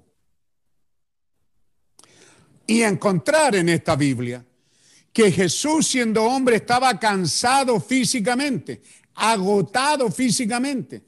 Mírelo a él yéndose allá acostado, cansado, en buen chileno, fatigado, cansado, durmiéndose como tronco allá en la popa del barco. ¿Ve por qué? Porque ese cuerpo era humano. ¿Cómo podemos ver que en un cuerpo estaba lo natural y lo sobrenatural? Porque él sintió dolor de cabeza, se sintió cansado, comió con sus discípulos, tomó agua, era hombre, vistió la ropa nuestra. Oh, hermano, ¿no le dan ganas de ir a un lugar a llorar? Usó su propia ropa, hizo su trabajo, hizo el trabajo humano, ayudó a su padre humano en la carpintería, era un hombre. Pero ¿dónde separamos esa parte? Y que podamos nosotros entender que eso mismo es lo que está sucediendo hoy día. Para eso Él hizo este plan perfecto esta obra perfecta que Él hizo al venir para morir, para redimirnos, para sacarnos de este estado miserable y llevarnos a una tierra eterna para poder cruzar más allá de la cortina del tiempo, primero tiene que hacer que nuestra fe suba más alta. Primero él tiene que hacer un trabajo, por eso él dice la novia no está lista todavía. Él está listo, él, está listo hace mucho tiempo y nos está esperando, pero tiene que hacer un trabajo, un trabajo de que usted aprenda a conocer que hay algo sobrenatural obrando en su vida y que su cuerpo no lo desmiente. Aleluya.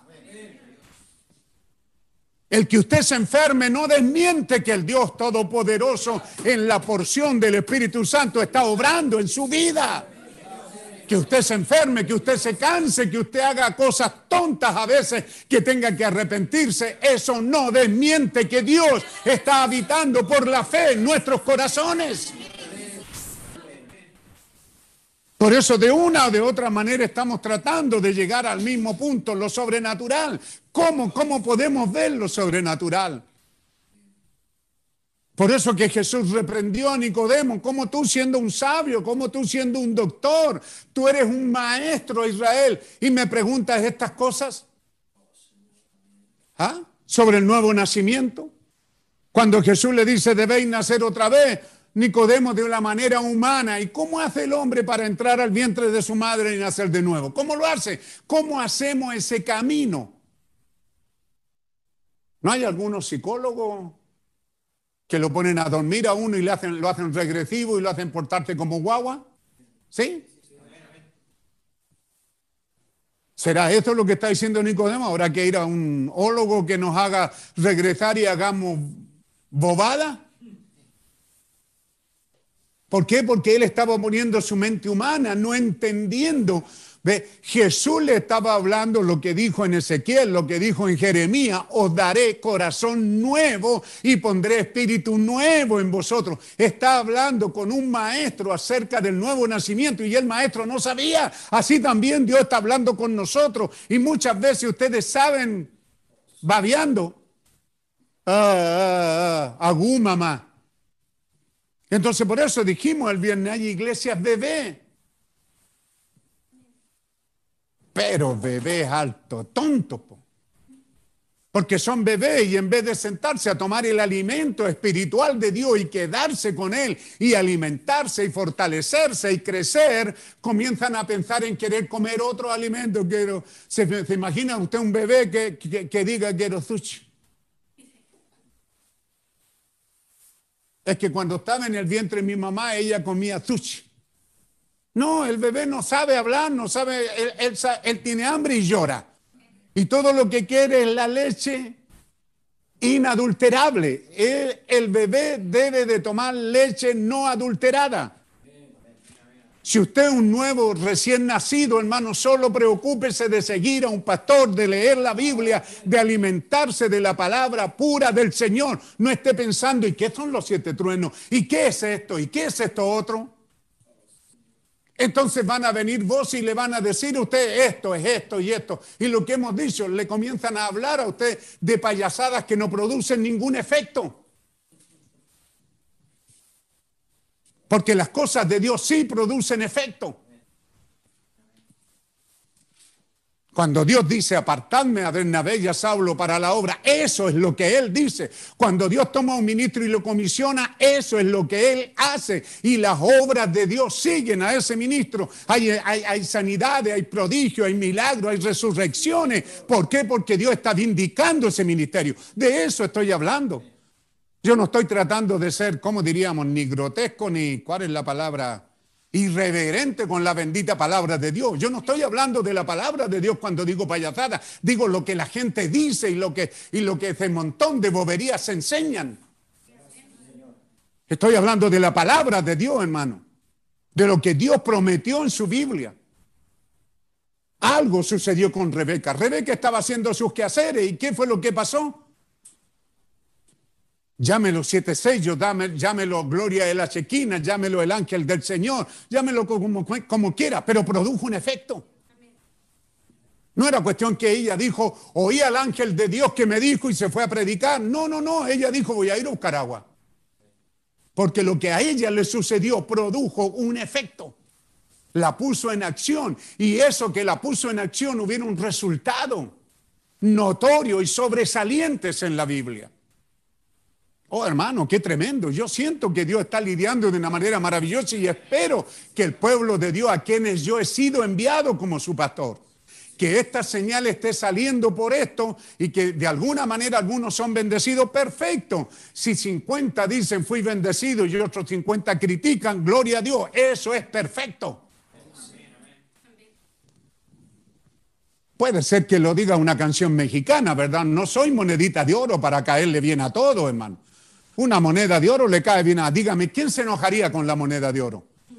Pero yo no, yo soy un común y común pastor local a una iglesia, a una iglesia exitosa en las cosas sobrenaturales que Dios nos ha dado.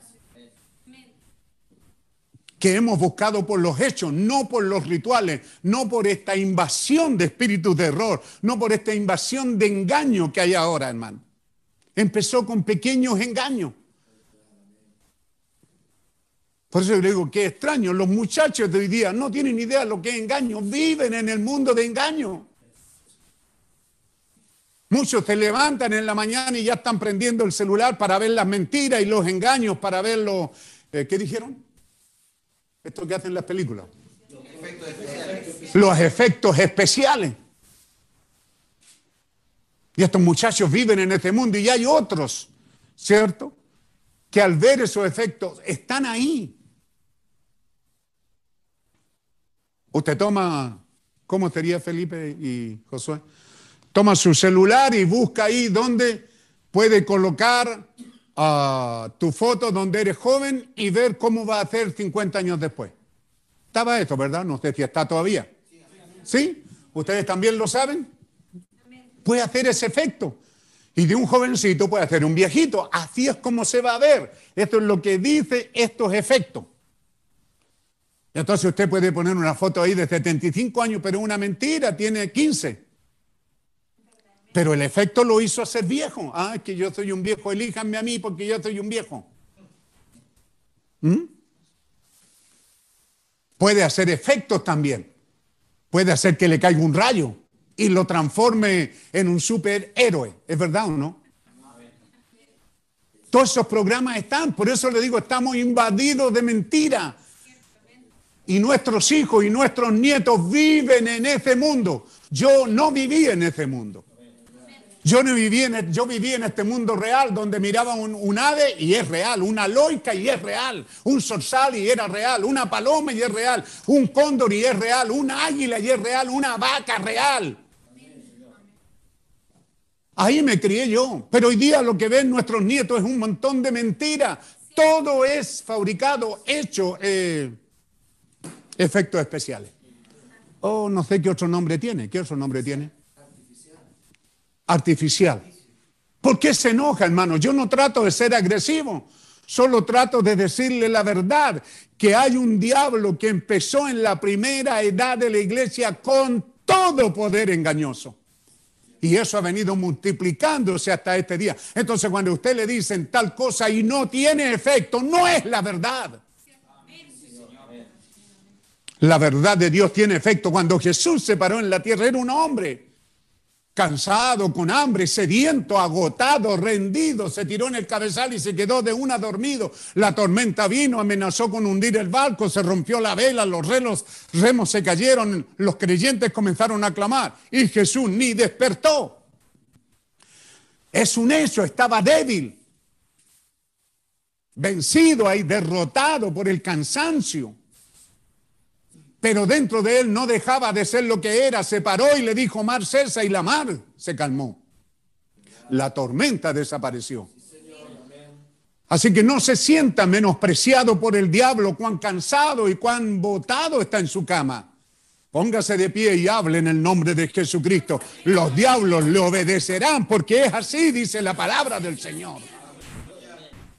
El Evangelio de Jesucristo es con resultado. Ayer Ayer tuvimos un profeta en la escena que probó el mensaje, que indicó a sí mismo. Pero amado hermano crítico, ¿todo el mundo le creyó?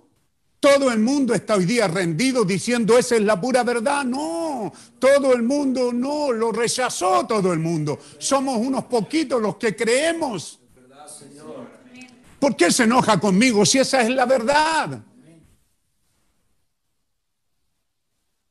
Si con el árbol verde lo hicieron? Así dijo Jesús. Él era el árbol de vida. Si con el árbol verde lo hicieron con vosotros, ¿qué no harán?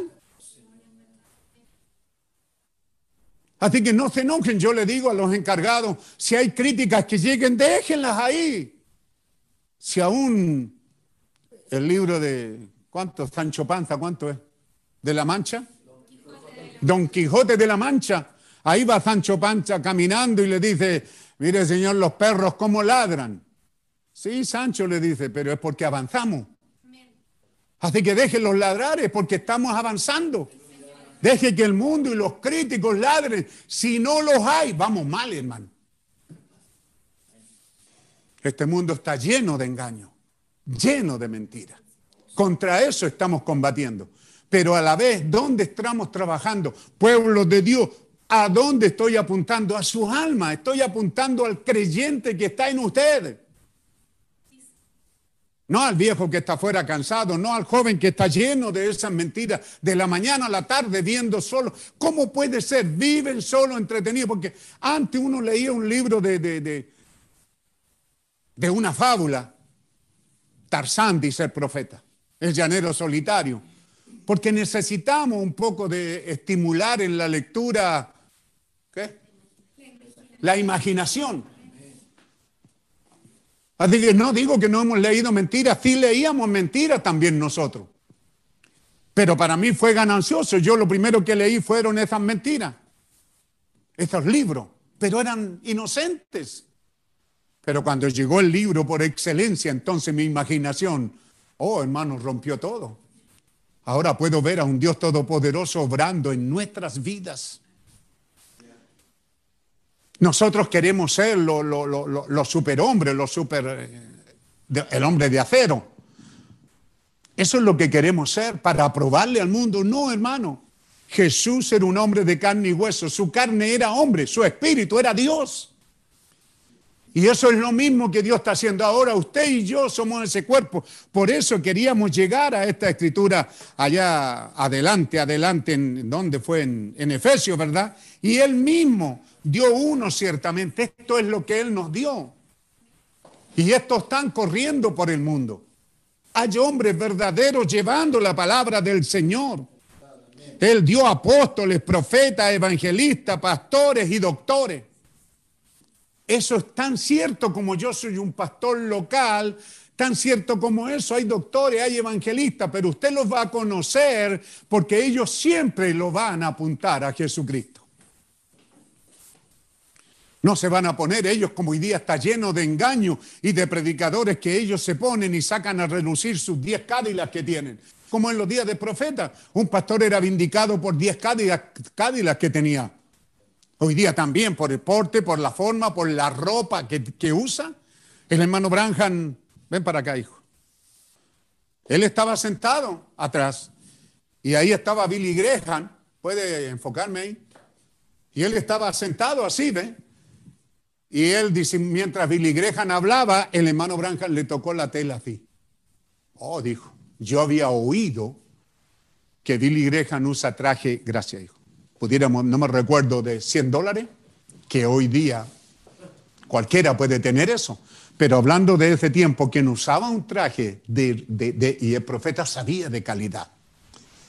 A mí me extraña esto, ¿cierto? Y me goza cómo él, él, prueba la tele y dice, oh, dice, buena. Y él usaba ropa que le prestaban o que le regalaban. ¿Se da cuenta? Pero él sabía discernir eso. Y él se dio cuenta ahora que sí, los predicadores comenzaron a vivir, a vestir con la mejor ropa, carísima. ¿Por qué? Porque hay un pueblo a quien sacarle. Porque es una edad llena de engaño en la que vivimos. Una edad mentirosa. ¿Por qué decir que no cuando eso es la pura verdad? Pero entonces lo único que nos libra de eso y que va a llevarnos es Dios. Él mismo nos dio apóstoles. Ahora hay algunos por el mundo que se llaman, se ponen la chapa, porque usted puede mandársela a hacer. Usted sabe cuántos policías entran a las casas diciendo soy policía porque se mandan a hacer la chapa de policía y la gente ignorante le abre la puerta y entran y le roban y lo asaltan. ¿Por qué? Porque las fábricas están ahí, así también hay billetes falsos. Usted tiene que tener cuidado. Sabe que la edad que vivimos es engañosa. Amén. Pero hermano, ¿y cómo puedo entonces yo saber quién es un siervo de Dios? Ve a Pablo. Pablo es el modelo para todo ministerio, sin importar en la escala. Si es un pastor de mil, de cien, de treinta, de diez ovejas. El Pablo es el modelo y lo que Pablo hizo es el requisito para todo verdadero hombre de Dios. Entonces cuando tenemos una iglesia, tenemos una iglesia efesiana que es modelo, esto es lo que está en Efesios, pero esta iglesia tiene la vida en la primera generación del traslape que hizo con la edad de Alfa la edad apostólica, la edad pentecostal, del día de Pentecostés. Esa edad de alfa apostólica pentecostal duró 20 años sobre la tierra. Y esa iglesia es la que dice a el Espíritu Santo que estaban ministrando al Espíritu Santo. El Espíritu Santo habló y dijo, habló, habló. ¿Será como Rebeca? Yo no sé, pero habló. Apártenme a Pablo y a Bernabé. Y ellos se pusieron de pie y sacaron a Bernabé y a Pablo y le dijeron, el Señor dice esto y esto, pero no vamos a poner la mano de ligero, vamos a orar y ayunar. Y ellos se fueron a orar y ayunar y luego les impusieron las manos, los ordenaron y los enviaron al campo. ¿Por qué? Porque el Espíritu Santo estaba allí. Y Jesucristo es el mismo de ayer, de hoy y por los siglos. El mismo Espíritu Santo tiene que estar operando en nuestras vidas, pero tenemos que creer de que el ángel del Señor llegó a tu vida antes que el mensaje, quizás media hora antes. ¿Me están escuchando, pueblo de Dios? ¿Está claro? Media hora antes. Ella estaba en su rutina y de repente dijo, voy a ir, voy a ir a buscar agua. ¿Quién te lo dijo? ¿Quién te lo ordenó? ¿Quién te lo pidió? ¿Por qué? No, no habían. Ella solo oyó algo sobrenatural y nunca lo dijo. Tenemos un profeta en esta hora que dice que el ángel que iba delante del siervo fue el que le dijo a ella, ve a buscar agua. Y allí había un encuentro y ella hizo su labor, oyó el mensaje, alimentó al siervo hemos alimentado este mensaje, hemos puesto este mensaje, le guste o no, amigo mío, lo hemos puesto desde Arica a Punta Arena. Sí, y yo estuve en Punta Arena y predicamos y tuvimos programas radiales y repartimos panfletos y pusimos aviso en el supermercado y en diferentes edificios. Sí, lo hicimos. Que haya gente o no, lo hicimos. Y hasta el día de hoy estamos enviando ministros a donde quiera que nos llamen. Hay una iglesia que envía ministros sin cobrar un peso a quien lo pida. Porque Dios nos dio esa orden y la estamos haciendo. Y yo soy el pastor local de la iglesia y no me dedico, no me dedico a salir y a mostrarme por el mundo porque no lo necesito. Soy conocido por lo que soy, un pastor a una iglesia local. Y hay una iglesia local que testifica de mí de la manera que yo testifico de ustedes. Entonces, habiendo salido Rebeca y habiendo hecho el trabajo, recibió pendientes que significan que oyó la palabra le fueron puestos brazaletes de oro que significan que ella obró de acuerdo a la palabra. Y entonces ahora va a la casa, ahora el siervo abre regalos para el predicador, para la iglesia le dio regalos. Predicadores salieron con dones de sanidad divina por cantidades en los días del profeta. ¿Por qué? Porque los regalos también eran para el predicador. Había regalo para la iglesia, pero había regalo para la novia. Y la cosa es que el profeta dice que es importante mirar esto en este mensaje ella aceptó todos los regalos que le fueron enviados por el Padre para encontrarse con el Hijo. Estos regalos los mandó el Padre. Yo en esa medida soy un pastor local, soy un regalo de Dios para mí mismo y para aquellos que creen que soy un pastor.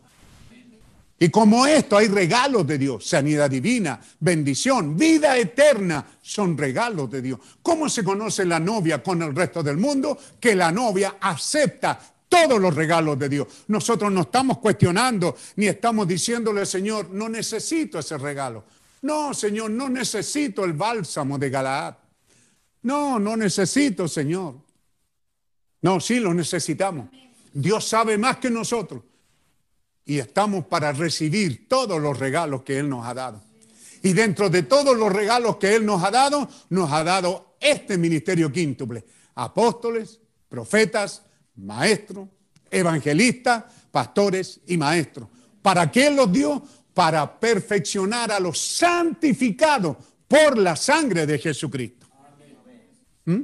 Entonces, este ministerio es dedicado exclusivamente a los santificados, aquellos que creen en Jesucristo, aquellos que se han bautizado en el bendito nombre del Señor Jesucristo, aquellos que han corrido a la fuente y se han bautizado en agua, sepultado juntamente con Él por el bautismo, aquellos que han sido sepultados en agua y bautizados en el nombre del Señor Jesucristo y que han recibido el Espíritu Santo. Para ello hay una promesa, no los dejaré huérfanos. Regresamos a la parte de principio del mensaje, a la antesala del mensaje. Ponga atención al mensaje.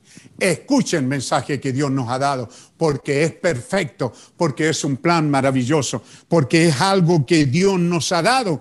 ¿Por qué? Porque es la mente de Dios. Es un plan perfecto. Nosotros queremos mejorarlo. El sistema denominacional se nos ha metido en los huesos y muchas veces queremos hacer las cosas como nos dice el sistema, pero debemos de sacarnos ese hollín, ese óxido, e, e, e, esas raíces denominacionales y comenzar a depender completamente de Dios. Este ministerio que Dios nos dio habría de llevarnos a, esa, a ese crecimiento, ¿ve usted? ¿Por qué? Porque estos santificados tienen un ministerio en la tierra. La novia tiene un ministerio. Hermano Branham, la novia tendrá un ministerio. Sí, señor, y ya lo tiene. Estamos en ese ministerio. ¿Y qué fue lo que nos perfeccionó para ese ministerio? Este ministerio apostólico. Por eso he dicho una y otra vez, hay gente que vamos a llegar, vamos a, llegar a casa buscando estos ministerios. Van a llegar a casa diciendo, ¿y dónde había un apóstol? ¿Y dónde había un evangelista? ¿Y dónde había un misionero? Hay gente que todavía anda en la iglesia buscando el ministerio quíntuple y si todavía no lo reciben, ¿cómo van a ser edificados? ¿Cómo van a ser bendecidos? Si este ministerio que Dios nos dio es para perfección, ¿cómo vas a ser perfeccionado, hermano? Y la perfección es la que traerá la resurrección. Perfección es nuestra meta, es nuestro fin, es nuestro complemento, es nuestro todo, porque perfección resucitará a los muertos en Cristo y la resurrección de ellos, que es lo que traerá transformación en nosotros. La transformación no viene junto con la perfección, la perfección viene primero y la perfección de los santos que viven sobre la tierra resucitarán a los muertos en Cristo de las edades, incluyendo los de esta edad final. Y cuando ellos resuciten, entonces nosotros seremos transformados. Y cuando nosotros seamos transformados y nos abracemos con los resucitados, no habrá nada que nos detenga, nos iremos a casa. Pero mientras vamos en el camino a casa, como Rebeca cuando venía camino Isaac, cuando vamos camino a casa, por primera vez en la historia del mundo, lo veremos a Él tal como Él es.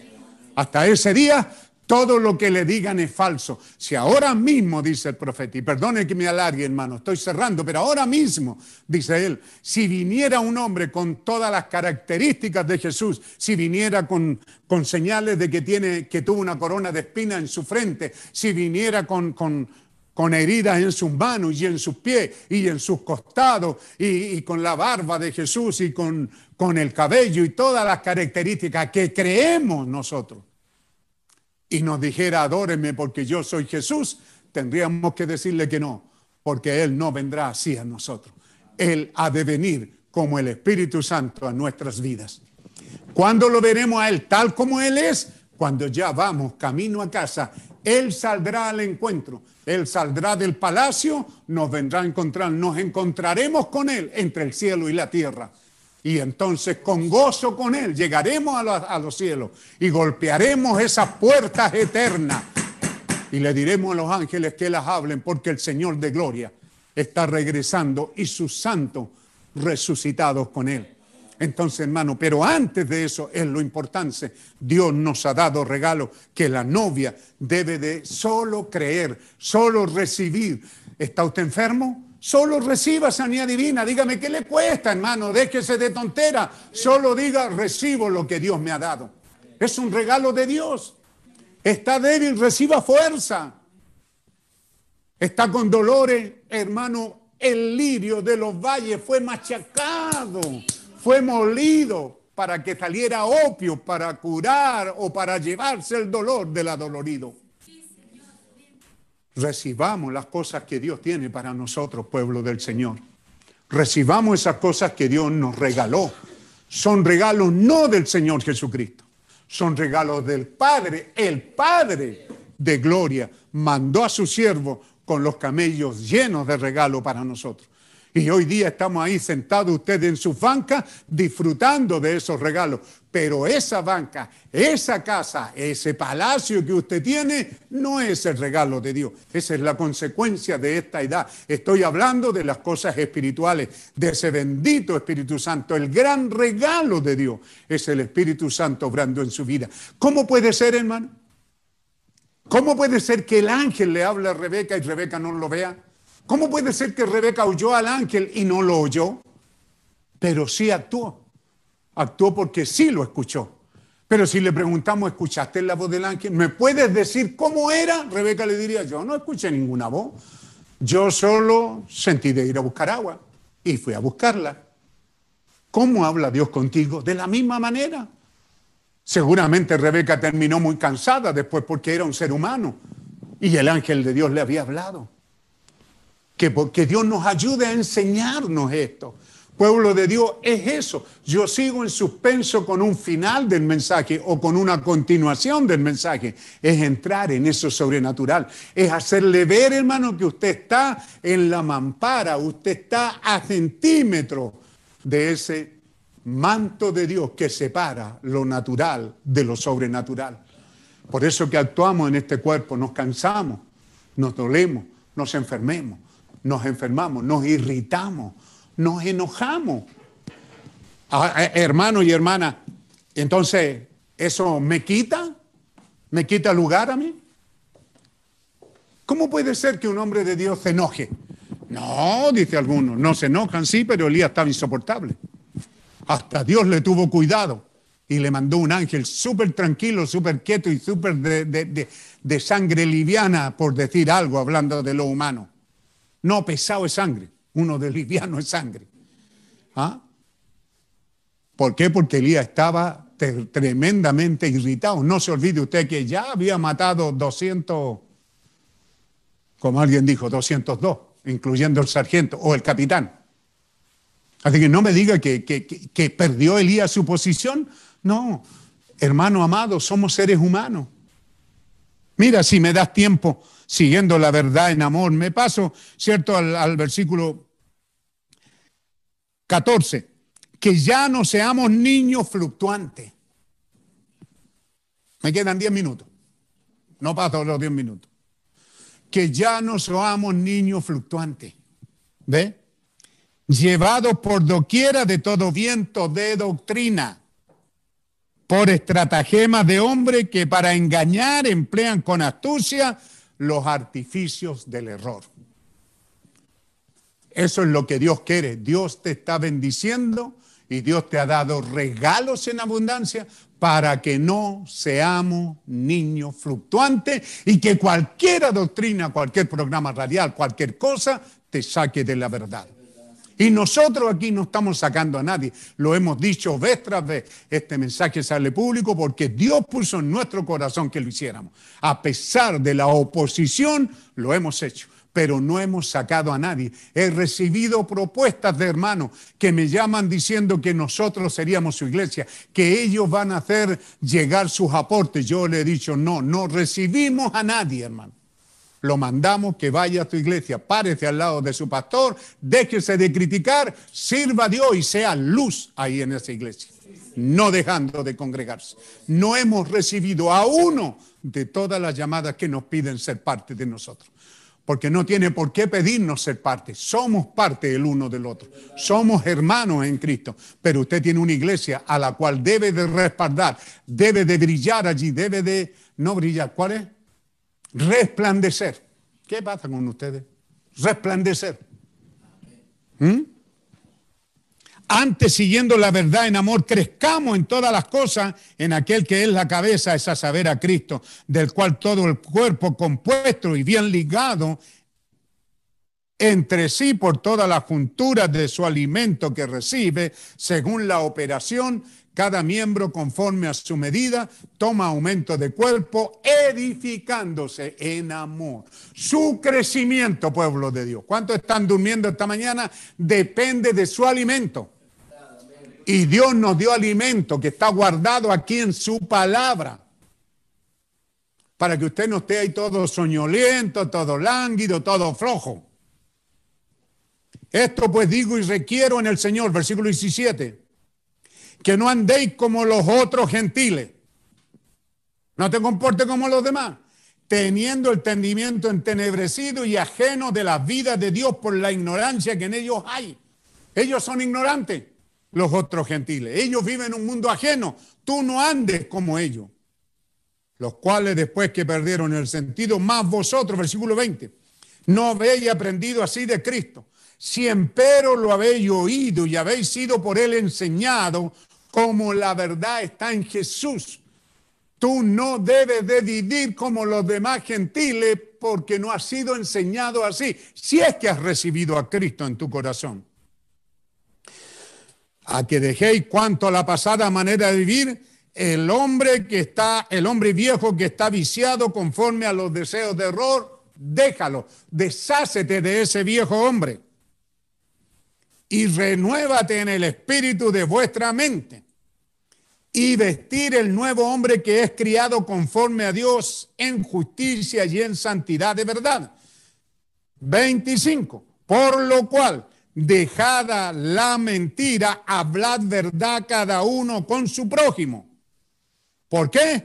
Porque somos miembros los unos de los otros. No te olvides que dentro de este ministerio, ¿para qué es lo que es el ministerio? Para perfeccionar a los santos, para la obra del ministerio y para la edificación del cuerpo. El mensaje nos está edificando. ¿Dónde estábamos? 6, 26. Airado y no pequéis. no se ponga el sol sobre vuestro enojo. ¿Ve? Porque le cité eso recién. Y me acordé que está aquí. Hermano, tu enojo, tu mal humor no te descalifica. ¿Escuchó, hermana? Solo muestra que falta un poquito de oración. Pero eso no hace que el Espíritu Santo no esté en tu corazón. Esas cosas son humanas. Por eso te, leí esta parte. Para mí era importante que entendiera lo que dice en, en el mensaje llamando a Jesús a la escena. Jesús en su carne era hombre, 100% hombre, se cansó.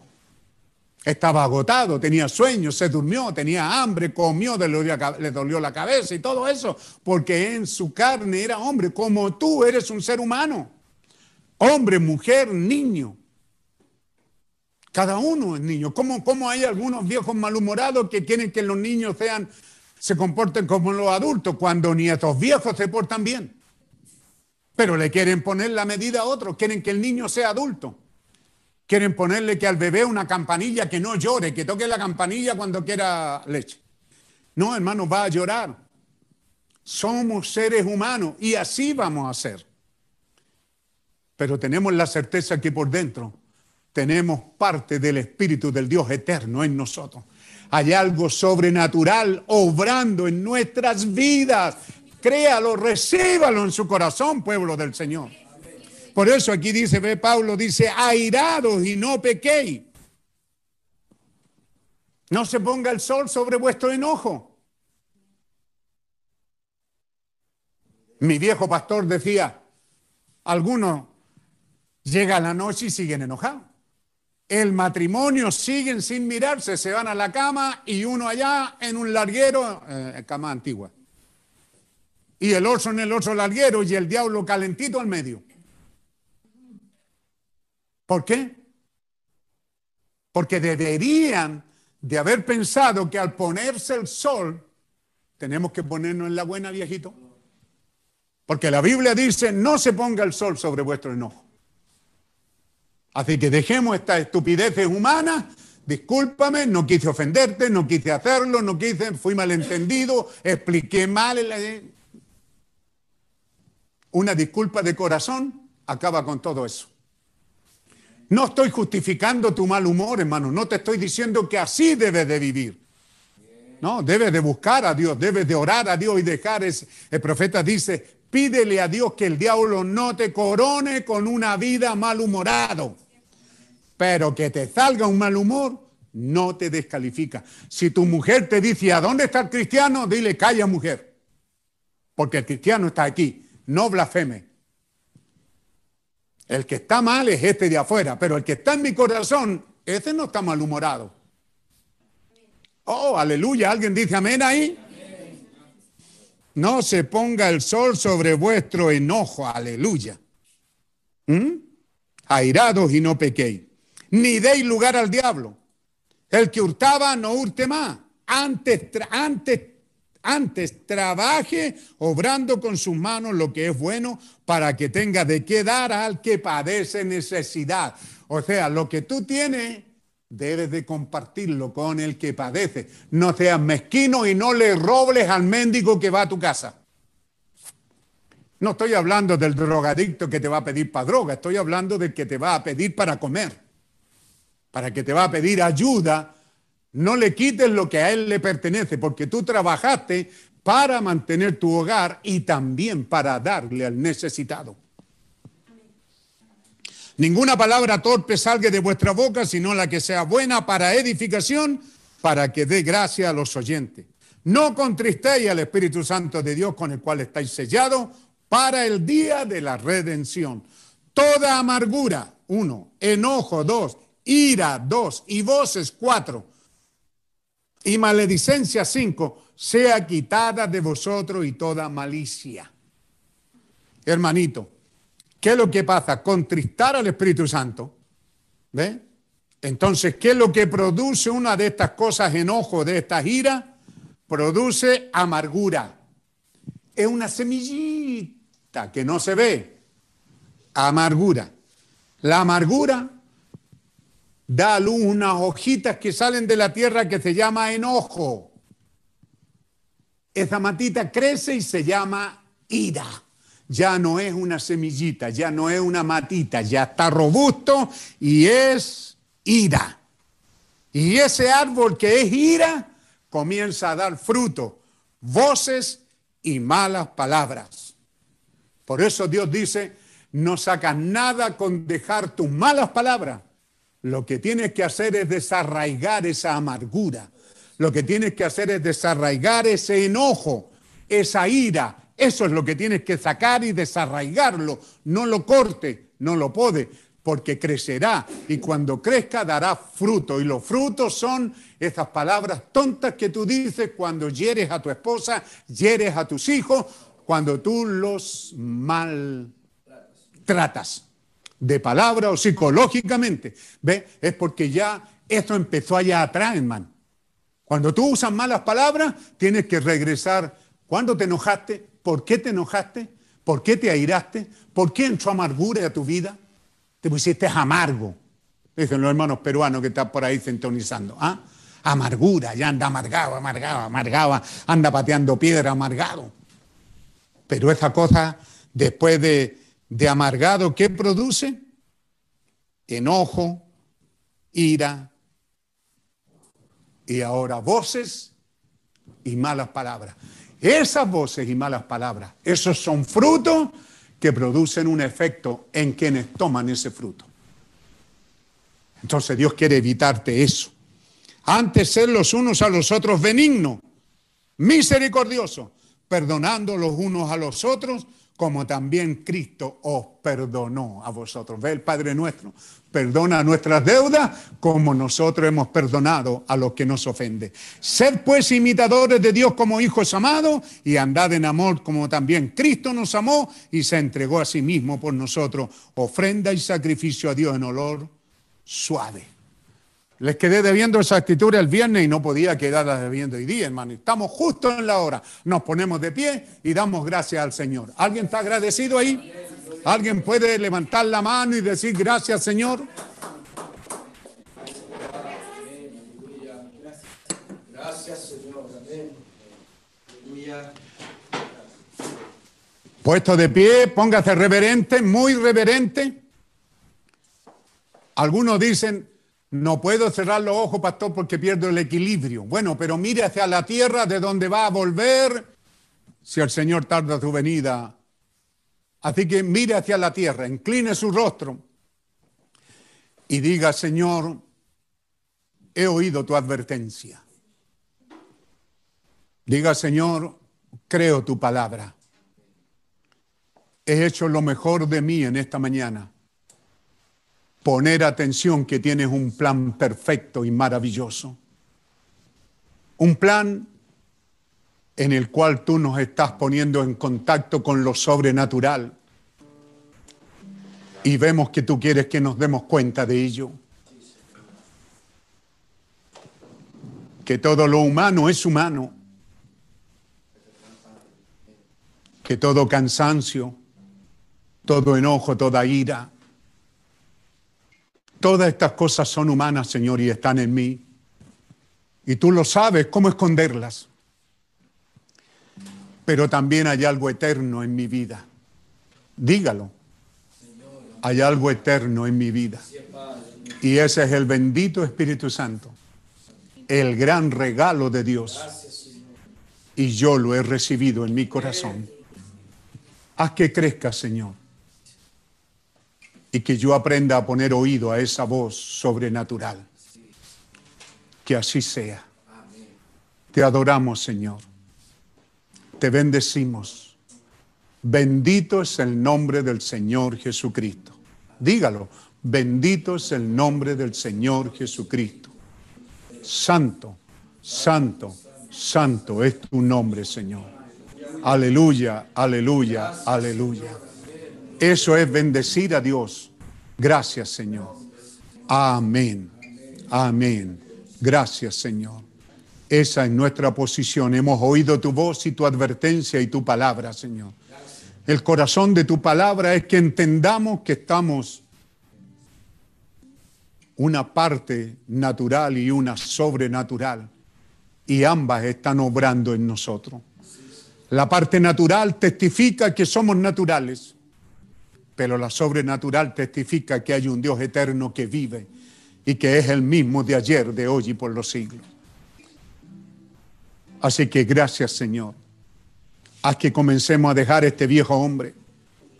Haz que comencemos a apartarnos de esta vieja naturaleza y que entremos más en contacto en lo sobrenatural.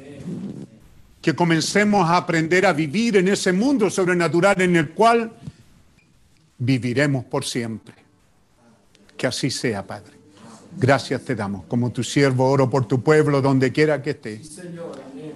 Y que esta palabra tú la sigas colocando en línea cuando ellos la revisen, cuando ellos hablen de ella por el camino, cuando ellos vayan, Señor, a través de la caminata, sus trabajos, sus familias, donde quiera que vayan, Señor, ellos puedan ser hallados de una manera no viviendo correctamente porque somos humanos.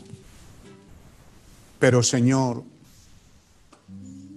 entonces la Biblia dice, entonces los que temen a Jehová hallaron cada uno a su compañero. Los que temen a Jehová se encontraron entre ellos. Cuando usted, hermano y hermana, se encuentren en la semana en la mesa, en algún lugar, entonces los que temen a Jehová hablaron cada uno a su compañero, y cuando hablaron, Jehová escuchó y oyó, y fue escrito libro de memoria delante de él, para los que temen a Jehová y para los que piensan en su nombre. Y serán para mí especial tesoro, ha dicho Jehová de los ejércitos en el día que yo voy a hacer estas cosas. Los perdonaré como el hombre que perdona a su hijo que le hiere, que le sirve. Entonces os tornaréis y echaréis de ver la diferencia entre el justo y el malo, entre el que sirve a Dios y el que no le sirve.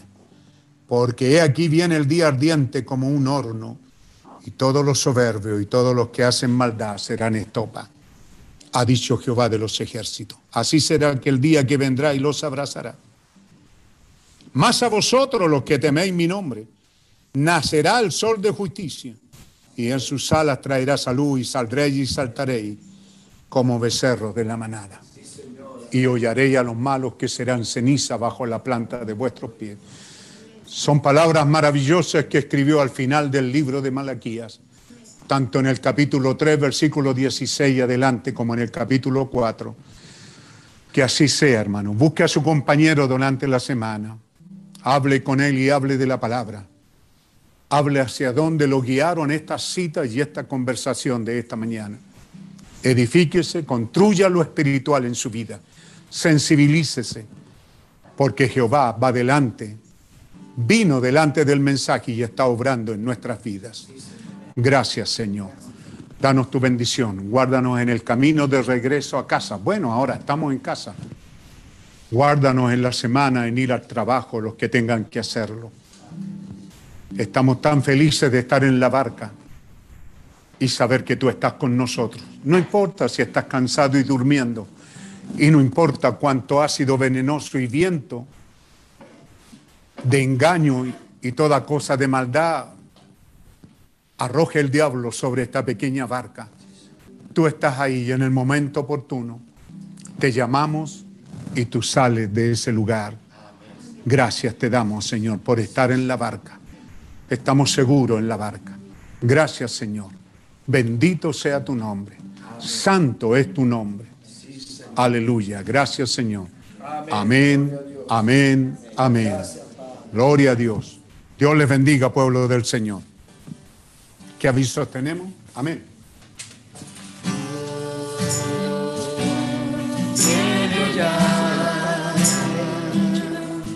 El poder de Dios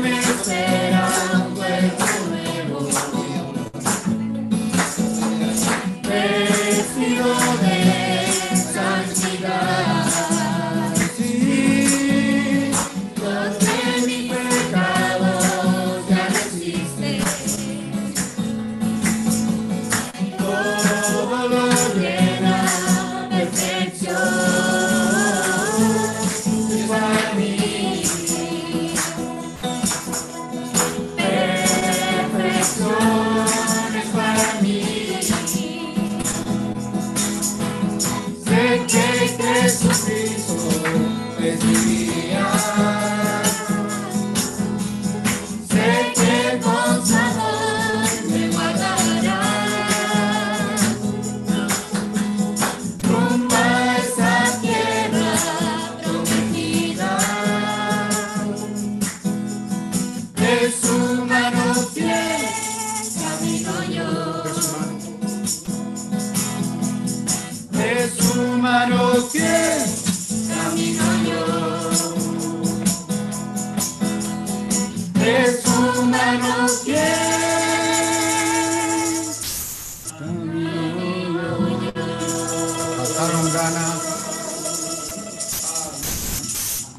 Bendiga, hermano. Un saludo, la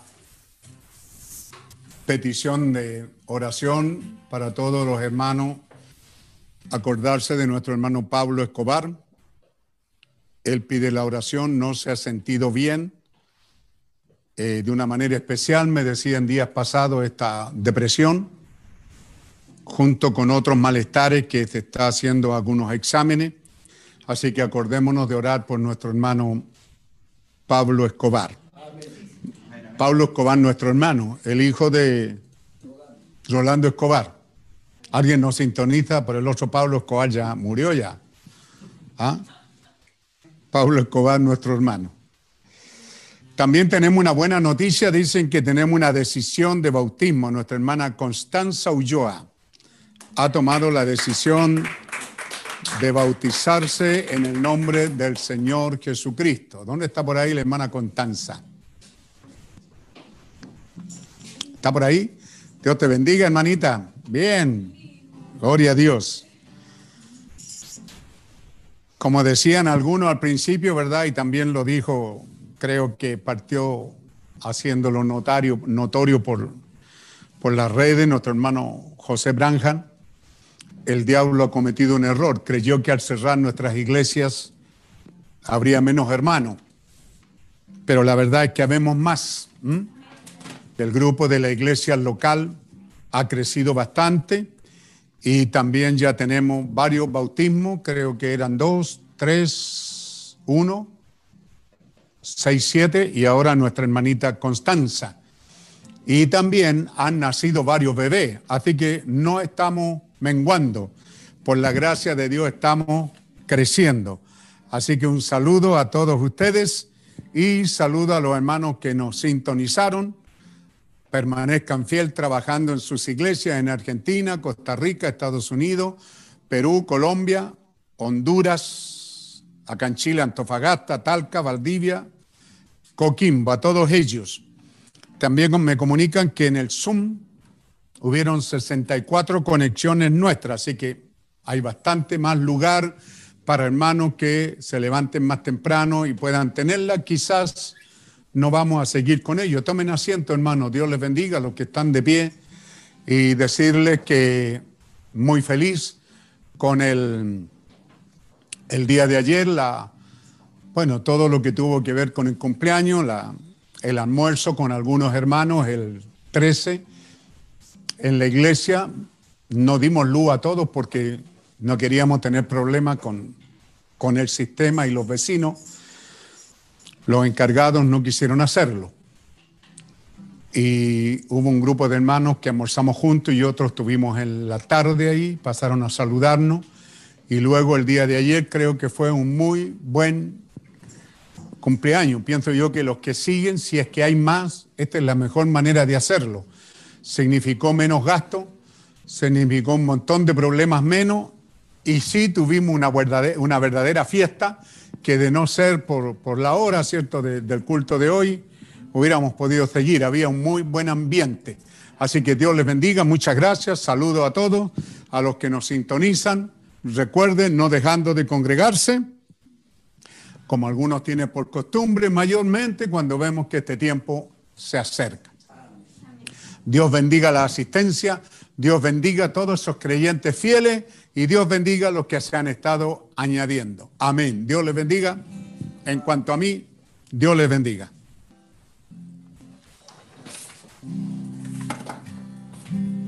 En mi alma tengo que su eternidad se mí. Quiero más de su amor,